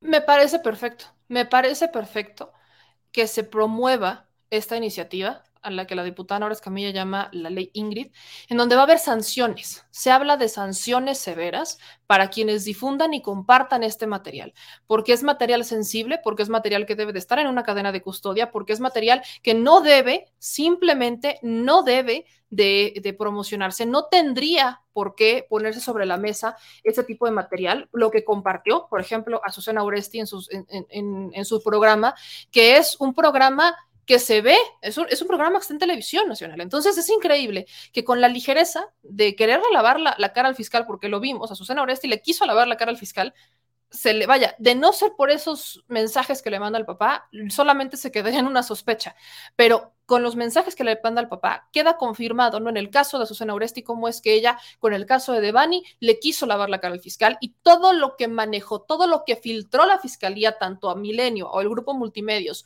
como al diario El País, terminó siendo para lavarlo, o para justificar un poco la teoría del fiscal, salvo el caso de la, autopsia, porque la autopsia termina revelando que la fiscalía está haciendo un pésimo trabajo en Nuevo León. Entonces, con ese antecedente, con ese contexto en Nuevo León, se promueve esta ley Ingrid para evitar que ese tipo de cosas ocurran, para evitar que tengamos a una, eh, fiscalía que esté filtrando las cosas, sobre todo porque no hay confianza en la Fiscalía de Puebla. ¿no? Eh, la Fiscalía de Puebla es una fiscalía que tiene actualmente a un fiscal que ha sido señalado, ¿no? De, no ser muy lícito, ¿no? Yo, algo que puedo decir de la Fiscalía de Puebla es que siempre ha sido criticada. Ya hizo una división, el fiscal este, hizo como una división de fiscalías, ¿no? Tiene una fiscalía especializada en periodistas, la separa de la Fiscalía General, o sea, hace varias unidades para desfogar el trabajo y que se concentren en distintas unidades y que no todo se quede en la Fiscalía General del, Estado de, de, Puebla. Pero eh, eso, eso tiene apenas un año. Tiene apenas un año que hicieron este desfogue y la abogada Elena Monzón, la hermana de, Cecilia Monzón, pues dice, ¿no? En medios de comunicación dan una conferencia de prensa el día de hoy que le tiene una que, le van a dar un voto de confianza al fiscal. Pero yo quiero decir algo. En este caso, no, no, no, la fiscalía no se está enfrentando con gente que no sabe. Estamos hablando de una familia de abogados. Eh, Elena es abogada. Cecilia era abogada. E, es la familia de Cecilia Monzón son activistas que han promovido derechos humanos toda la vida. Entonces, la, fiscalía se está topando con pared aquí, porque no está hablando con gente que no sabe, no puede abusar de su ignorancia ni siquiera. Y es más, vienen con todo el apoyo de Europa. ¿Por qué? Porque Cecilia tenía la ciudadanía, tenía también la doble nacionalidad española. Eh, su hermana trabajaba ya, ¿no? El Parlamento Europeo emitió un posicionamiento en el caso de Cecilia Monzón, o sea, la, embajada también emitió un posicionamiento en el caso de Cecilia Monzón, entonces hay un posicionamiento muy grande. Entonces, en este caso, que yo le dije desde un principio, va a ser un caso complicado, celebro que tengan el, que, que, que, esté Elena Monzón, que es la hermana, lo celebro mucho, para que la fiscalía no se haga guaje, porque aquí se señala a políticos, se señalan a políticos por haber amenazado a Cecilia Monzón, y no a uno, ¿eh? a varios se, se mencionan a un ex rector, a varios políticos del PRI se han señalado, a un exdirector de un medio de comunicación. Y eso es por decirlo menos. Son varios, varias personas que se beneficiaban con la muerte de Cecilia Monzón y todos van a querer echarse para atrás. En el caso de uno de ellos, que incluso es, e, era adversario público de Cecilia Monzón, la Fiscalía General del Estado, la actual Fiscalía General del Estado, ya lo había protegido, ¿eh? Ya lo había protegido, ya lo había respaldado, ya lo tenía como en no te preocupes, yo te cuido. Entonces, sí, sí lo tenía, este, ya lo habían protegido y por eso preocupa porque la fiscalía evidentemente trae sus preferencias, ¿no? Entonces, vamos a escuchar lo que dijo Elena Monzón, cuál es la exigencia que ellos propiamente le hacen a la Fiscalía del Estado de Puebla. Justicia, que se encuentre a los asesinos materiales e intelectuales de este inadmisible asesinato. También solicitamos que se cuide el debido proceso, que se cuiden las garantías de legalidad, que se aplique la perspectiva de género, que se eviten filtraciones y que, que se obstaculice la investigación de cualquier forma. Ahí está. O sea, que no se obstaculice. Ahora, ¿qué es lo que pasa? Porque bien dice Cava, ya existe esa ley y los códigos tanto nacional como penal en el Estado. En Puebla no estaban homologados. Lo que están haciendo con la ley Ingrid es incrementar las penas, homologarlo a la federal, homologar las sanciones al federal y darle dientes ¿no? a, las autoridades para poder sancionar cuando se hagan estas filtraciones para poder hacer las sanciones respectivas y las investigaciones correspondientes. Entonces, celebro, ¿no? Celebro que se haya dado este tema y que por supuesto vamos a estar muy pendientes, yo se lo he dicho, el tema hay que tratarlo con mucho respeto, hay un pequeño de por medio, hay un bebé de por medio que, que se quedó sin mamá y que va a estar con su familia. Ya lo también lo decía Elena Monzón, el bebé es amado, es querido y va a tener todo el amor por parte de su familia. Actualmente lo está cuidando la mamá de Cecilia Monzón. Desde este espacio les mando un abrazo, fuerza ante todo esto porque no es un camino fácil y porque hay muchos intereses detrás de que no se sepa la verdad. Entonces, eh, eh, las redes sociales tienen que funcionar para algo y las redes sociales deben de funcionar para que se haga justicia para presionar a las autoridades a que no se hagan guajes y vamos a estar así, así. Aquí quizás no vamos a tener el escenario de Nuevo León en donde la fiscalía a cada rato se evidenciaban los errores, porque por el debido proceso, por los personajes que están involucrados, quieren resguardar todo por completo y que se vayan directo a las detenciones sin que se haga mediático primero. Entonces, vamos a tener dos maneras de operar completamente distintas, pero eso no quiere decir que no se tengan que exhibir los errores que cometan las autoridades, porque si cometen los errores, hay que evidenciarlos y hay que presionar a través de las redes sociales. Otra noticia que usted debe de saber es que hablando de Puebla, viva México, perdonen, todos los poblanos, no todos los poblanos somos así, ¿eh? pero bueno, el, un, un juez aquí en Puebla, el juez segundo de distrito en materia de amparo civil, administrativa y de trabajo de Puebla, José Luis Evaristo Villegas admitió un amparo en contra de la contratación de médicos cubanos. Villegas admitió la demanda presentada por un ciudadano que afirmó que las autoridades mexicanas no han verificado la calidad de los médicos cubanos que van a llegar a México. Oiga usted esto. El juez admitió este trámite que fue promovido por Fernando, Fernando eh, por Fernando Castillo Pacheco, un abogado poblano que impugna la contratación de médicos cubanos por parte del gobierno. Este, este juez dice que en la denuncia presentada, el abogado Castillo señaló que la administración a cargo de Morena no se ha cerciorado de la calidad del personal de salud cubano, además de que no han homologado sus estudios conforme a la normativa de la materia. También resalta que la contratación es irregular al favorecer las condiciones de esclavitud moderna e incluso trata de personas, así como actos en los que México se encuentra obligado por diversos tratados internacionales a combatir formalmente. El juez consideró que es un hecho público, que todavía no existe un convenio con Cuba por las características que menciona el amparo, por ello negó la suspensión. Pero este juez, el juez segundo en materia de amparo administrativo del sexto circuito, concluyó que los actos futuros de realización incierta, tanto su ejecución como en sus efectos, no son susceptibles de servir como materia a la medida cautelar. Solo procede si esta incertidumbre acerca de la realización por tratarse de actos inminentes. El próximo primero de junio, el juzgador determinará si concede o no la suspensión definitiva tras revisar los informes previos que envíen las autoridades. ¿no? Pero, pues al menos hasta este momento, lo que sí pasa es que, pues admite, ¿no? El amparo en la contratación. O sea, lo va a tener ahí en reserva. Actualmente no existe. O sea, este, e, este hombre, e, e, este abogado, que lo voy a poner aquí, lo voy a buscar la foto de Fernando Castillo Pacheco. Este abogado, ¿no? Dice que Morena está promoviendo la esclavitud, ¿no? La esclavitud de, este, de los este, médicos cubanos y que este, incluso la trata de personas. Oiga usted, incluso la trata de personas. Espérese ahí. Y este señor, ¿no? Que, que es poblano, le repito, disculpe usted, porque sea este, poblano, le voy a enseñar su fotografía para que usted lo pueda ver en pantalla. Y ahorita le voy a decir un poquito quién es este sujeto, porque yo sé que no lo conocen, permítanme presentárselos, ¿no? De, Puebla para el mundo. Eh, les comparto la imagen del abogado, del que, este es el que promueve, ¿no? Ahí está.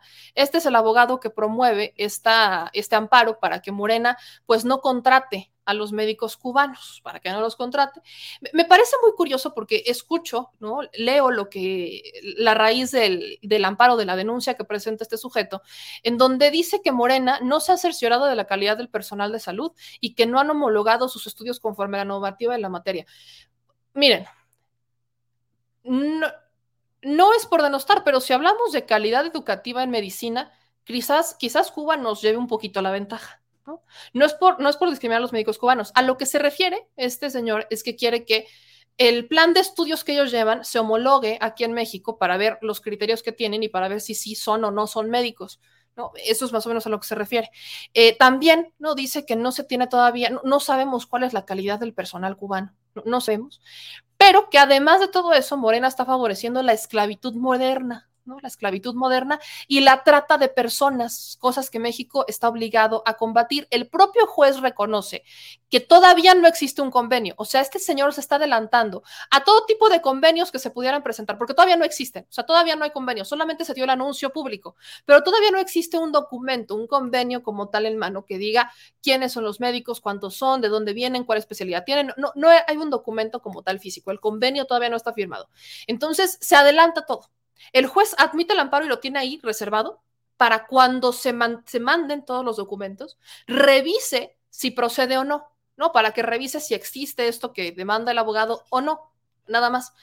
Pero, pero, quiero platicarle un poquito de quién es este señor. Fernando Urbano Castillo Pacheco. Se autonombraba el niño de oro. Y este señor estuvo detenido en el penal de San Miguel por el delito de fraude. Vea usted nomás qué chulada de personaje. Este hombre fue detenido en 2008, si no estoy mal, en 2000, si en 2008 fue detenido por policías ministeriales en cumplimiento de una orden de aprehensión por estar presuntamente acusado del delito de fraude. Además, trascendió que este abogado, o sea, encima de este abogado pesaban seis órdenes de aprehensión por el mismo delito por lo que ya estaba en el penal de San Miguel. Este hombre, ¿no? Se ha hecho de una larga cadena para pedir a la gente que ha sido defraudada por Castillo Pacheco, que se presentaran denuncias. ¿A qué me, explico con esto? Varias cuentas en redes sociales en esa época empezaron a subir publicaciones en donde decían que este señor, ¿no? Han pasado los años y varias cuentas de redes sociales decían que este señor los había defraudado. Y lo que estaban haciendo era juntar todas estas denuncias para que no saliera del bote.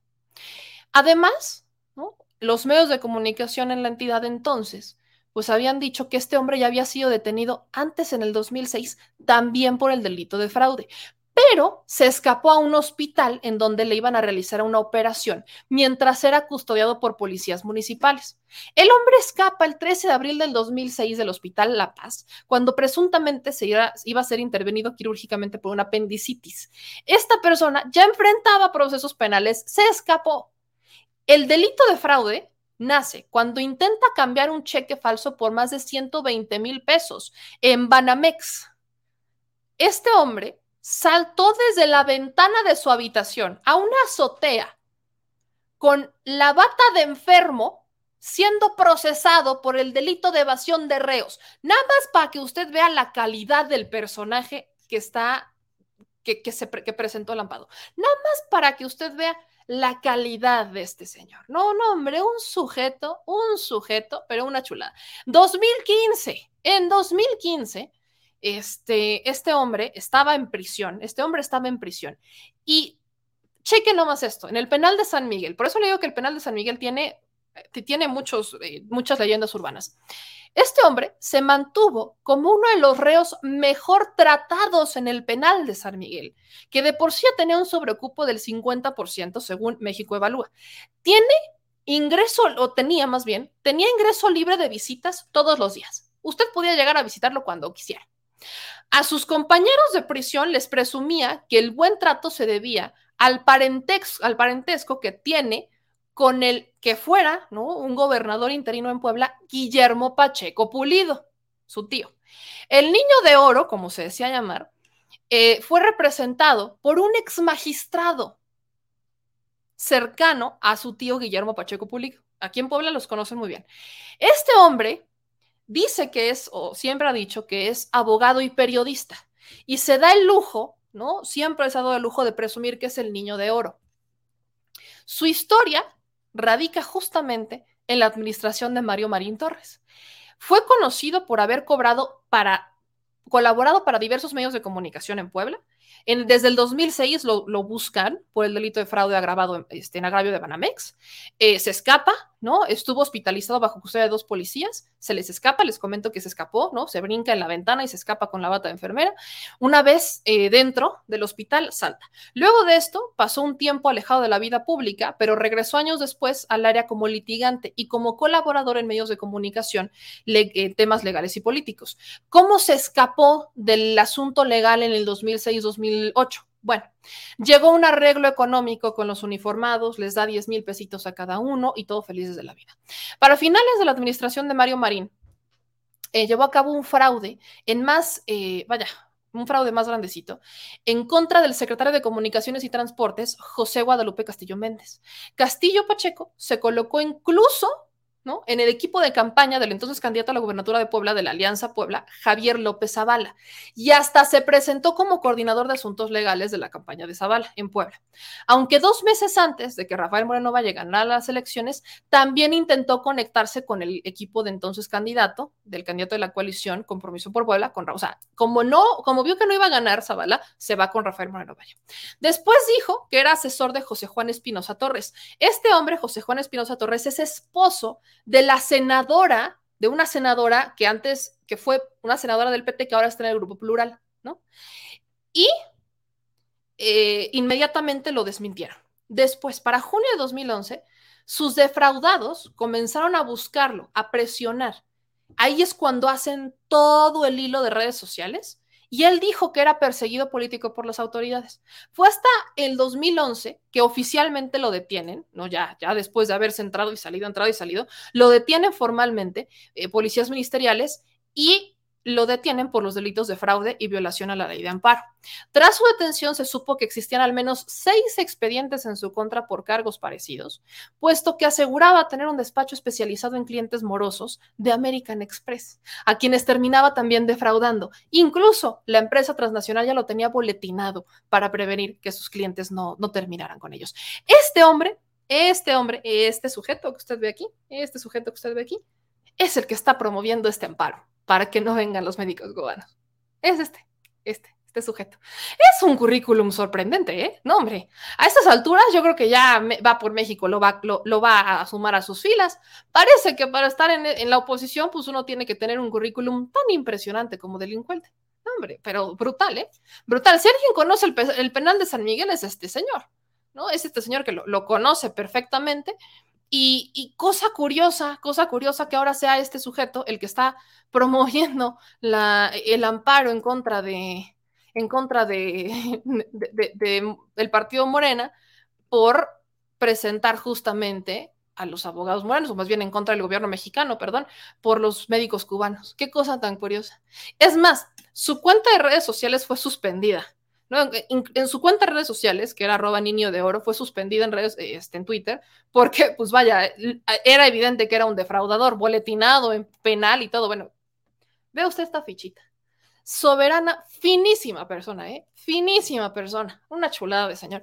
¿Con qué? ¿De verdad cree que somos tantos? Bueno, no se preocupe. Usted ayúdame a compartir en redes sociales esto para que la gente no se le olvide quién es este sujeto que eh, ha estado, ¿no? Precisamente, pues vaya, promoviendo estos, estos amparos, ¿no? Ahí nomás, para que usted vea la, la, fichita, la fichita de, del Señor. Pero bueno, ya nos vamos, mis niños, ya nos vamos. Ya es hora de descansar. Yo les mando un abrazo a todos ustedes. Bien, dice Alexei, bloqueado por finísimo. Bloqueado por ser una finísima persona. Finísima persona, de verdad que sí. Este, finísimo sujeto.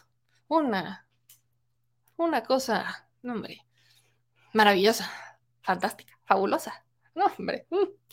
Dice Mark G. Salió más chingón que el florero nacional de Hertz. Niño de oro, niño de hospicio, dice Marta.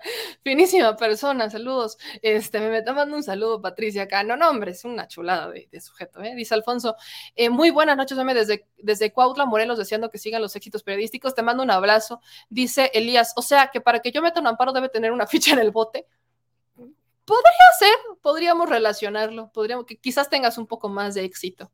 Yo no sé cómo un abogado, la neta es que no sé, no, sé cómo un abogado puede tomar en serio a este señor, no sé cómo un juez puede tomar en serio a este sujeto. O sea, sí, que ya hayan pasado años no quiere decir que se nos olvide todo lo que hizo, ¿verdad? Eh, dice, y Morena, ¿qué espera para empezar a investigar este sujeto? Es que esto es de última hora, literal se lo estoy contando de, una, de, última hora. Lo voy a publicar en redes sociales nomás para que, para alertar, ¿no? ahorita voy a, me voy a armar el hilo para que lo puedan ver en redes sociales, para que lo tengan ya identificado en Twitter y que puedan actuar para ponerlo sobre... O sea, esto es literal de última hora literal de última hora y por eso lo estoy compartiendo porque aquí en Puebla el niño de oro es ampliamente conocido. Es que aquí en Puebla luego hay cada abogado. Híjole, no, no, no, no, no le quiero ni decir, ¿eh? es una piltrafa, como bien dice Orlando. Eh, dice acá Rocío, está enfermo como los panistas que creen que nadie ve sus delitos. Dice Erika recién dice, no, pues voy a ir con un juez para que lo refundan por tranza, tal vez si un juez también es de chocolate. No lo dudaría porque aguas. Este sujeto es familia de un exgobernador interino, Guillermo Pacheco Pulido es eh, quienes lo han defendido han sido ex magistrados. Imagínate esa mancha en tu carrera de haber defendido ¿no? Imagínese usted haber defendido a alguien acusado de no un fraude, N cantidad de fraudes y encima de escaparse. O sea, imagínense lo que es tener en esa mancha de un ex magistrado, pero bueno, si es ex magistrado, no me puedo imaginar por qué es ex magistrado. Eh, dice Jesús Macías, es un delincuente, ni siquiera deberías tentar celular profesional. Eso es lo que me extraña. No debería de tener celular profesional. No debería. Estuvo en prisión por fraude fue boletinado por American Express por defraudar a sus clientes. Se escapó de un hospital, brincó cual se creyó Tom Cruise en Misión Imposible y brincó de una, de una ventana. No es que aquí en Puebla tenemos cada historia que yo le, le digo. Alejandra, ex esposo, ay, gracias por la corrección. Nancy de la Sierra me dicen que ya abandonó. Ah, ya se había tardado, ¿eh? La neta es que se había tardado en dejar a José Juan. Pero gracias, mi querida Alejandra, por la actualización. Dice Tzixik, eh, con este currículum tan sorprendente, no tarda en ser candidato de la oposición. Seguramente Movimiento Ciudadano lo recluta. Es que le ha dado mucho a Movimiento Ciudadano por reclutar a este tipo de personajes, la neta. La neta sí le, sí le ha dado mucho. Pero bueno, ya nos vamos, mis niños. Yo les agradezco a todas y a todos por acompañarnos en este programa. No se les olvide suscribirse al canal, dejar sus comentarios y compartir la transmisión. Nos vemos mañana. El presidente tiene mañanera en Culiacán eso quiere decir que creo que va a ser una hora de diferencia la mañanera. Corríjame el señor productor por ahí si no estoy mal. Entonces, ayúdenme a compartir. Nos vemos de nueva cuenta mañana. Descansen, por favor. Quiero agradecerle a Edgar que nos mandó 10 dólares de super chat. Mil gracias por el apoyo que nos han estado brindando. Eh, no se les olvide dejar sus likes. Vi que andan medio activos en las redes sociales. Así que muchísimas gracias por todo el apoyo este, que nos han dado y por todo el cariño que nos tienen. Así que nos vemos en redes sociales. Sí, me confirman que es una hora de diferencia. Entonces va a empezar una ahorita tarde, para que quien se quiera despertar tarde se pueda despertar un poquito tarde, pero de ahí en fuera les mando un beso, síganme en Twitter porque les voy a publicar ahorita el hilo les voy a poner este hilo importantísimo antes de dormir para que lo compartan y para que estemos todos bien pendientes de lo que ocurre en nuestro bonito México. Les mando un abrazo, descansen y ayúdenme a desfilizar a la nación. No se les olvide compartir todo esto en las benditas y maravillosas redes sociales. Síganme como arroba me sea. Les mando un beso. No olviden ver todos los videos que subimos en Facebook y también en Instagram y también los videos que subimos a nuestro canal. Nos vemos mañana. Que pasen una muy bonita noche. A descansar. Adiós.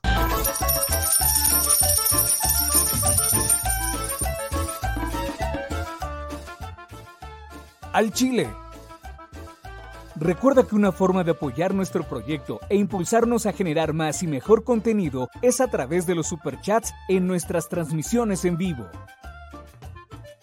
Solo tienes que dirigirte al recuadro donde escribes mensajes, darle clic al símbolo de moneda, colocar los datos de tu tarjeta bancaria, el monto a donar y de forma inmediata se verá reflejado en un recuadro de color con el mensaje de tu preferencia.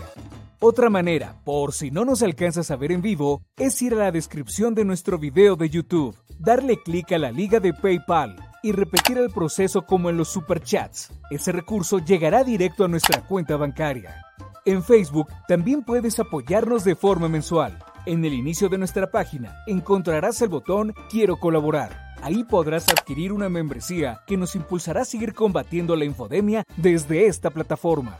Y si eres de los que no confía en la tecnología, puedes hacer un depósito o transferencia a nuestro número de tarjeta Banamex, desde cualquier establecimiento, banco y hasta tu aplicación móvil. Anótalo. El número es 4766-8415-9203-0897.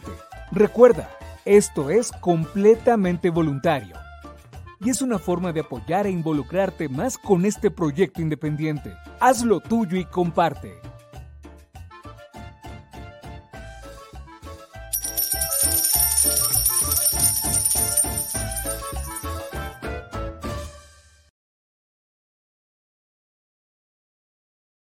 Si estás en Puebla y quieres un café que de verdad sepa a café, ve a Georgian Café. Vas a encontrar postres, variedad de cafés y tés, pero sobre todo un precio justo y sabor inigualable. Por la pandemia, su servicio es solo para llevar, pero de verdad no te lo puedes perder.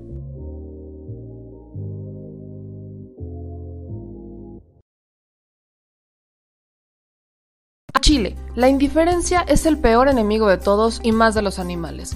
Los últimos datos del INEGI señalan que en México existen cerca de 18 millones de perros y alrededor del 70% viven en las calles, es decir, casi 13 millones han sido abandonados, extraviados o nacieron en las calles. Esto posiciona a México como el primer país de América Latina con mayor índice de perros abandonados y también con mayor indiferencia al tema.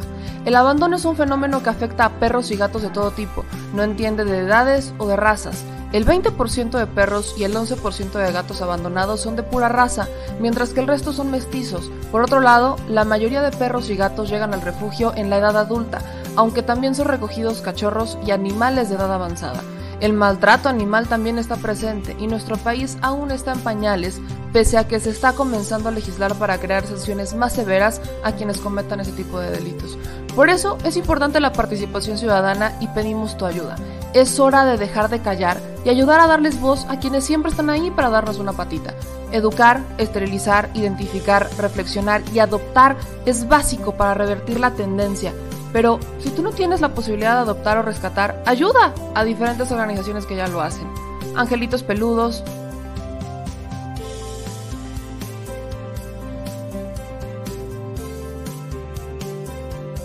Amor sin raza,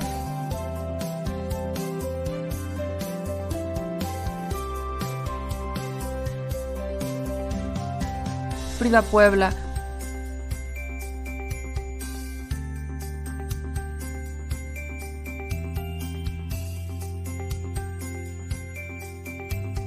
Rivera Rescue.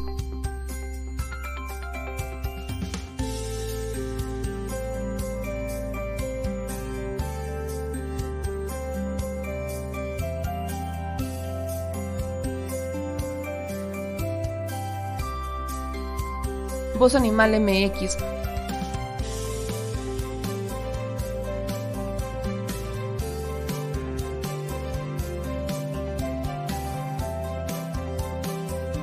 El albergue San Cristóbal.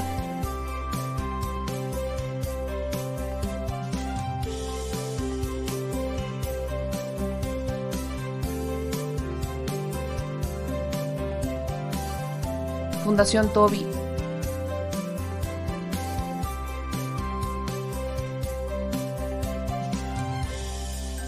o Patitas Invisibles son algunas de las organizaciones a las que constantemente donamos y apoyamos, pero no es suficiente. Ayúdanos a que sean más voces las que salven vidas. Sus patitas, de verdad, pueden salvar tu vida. Difunde y dona.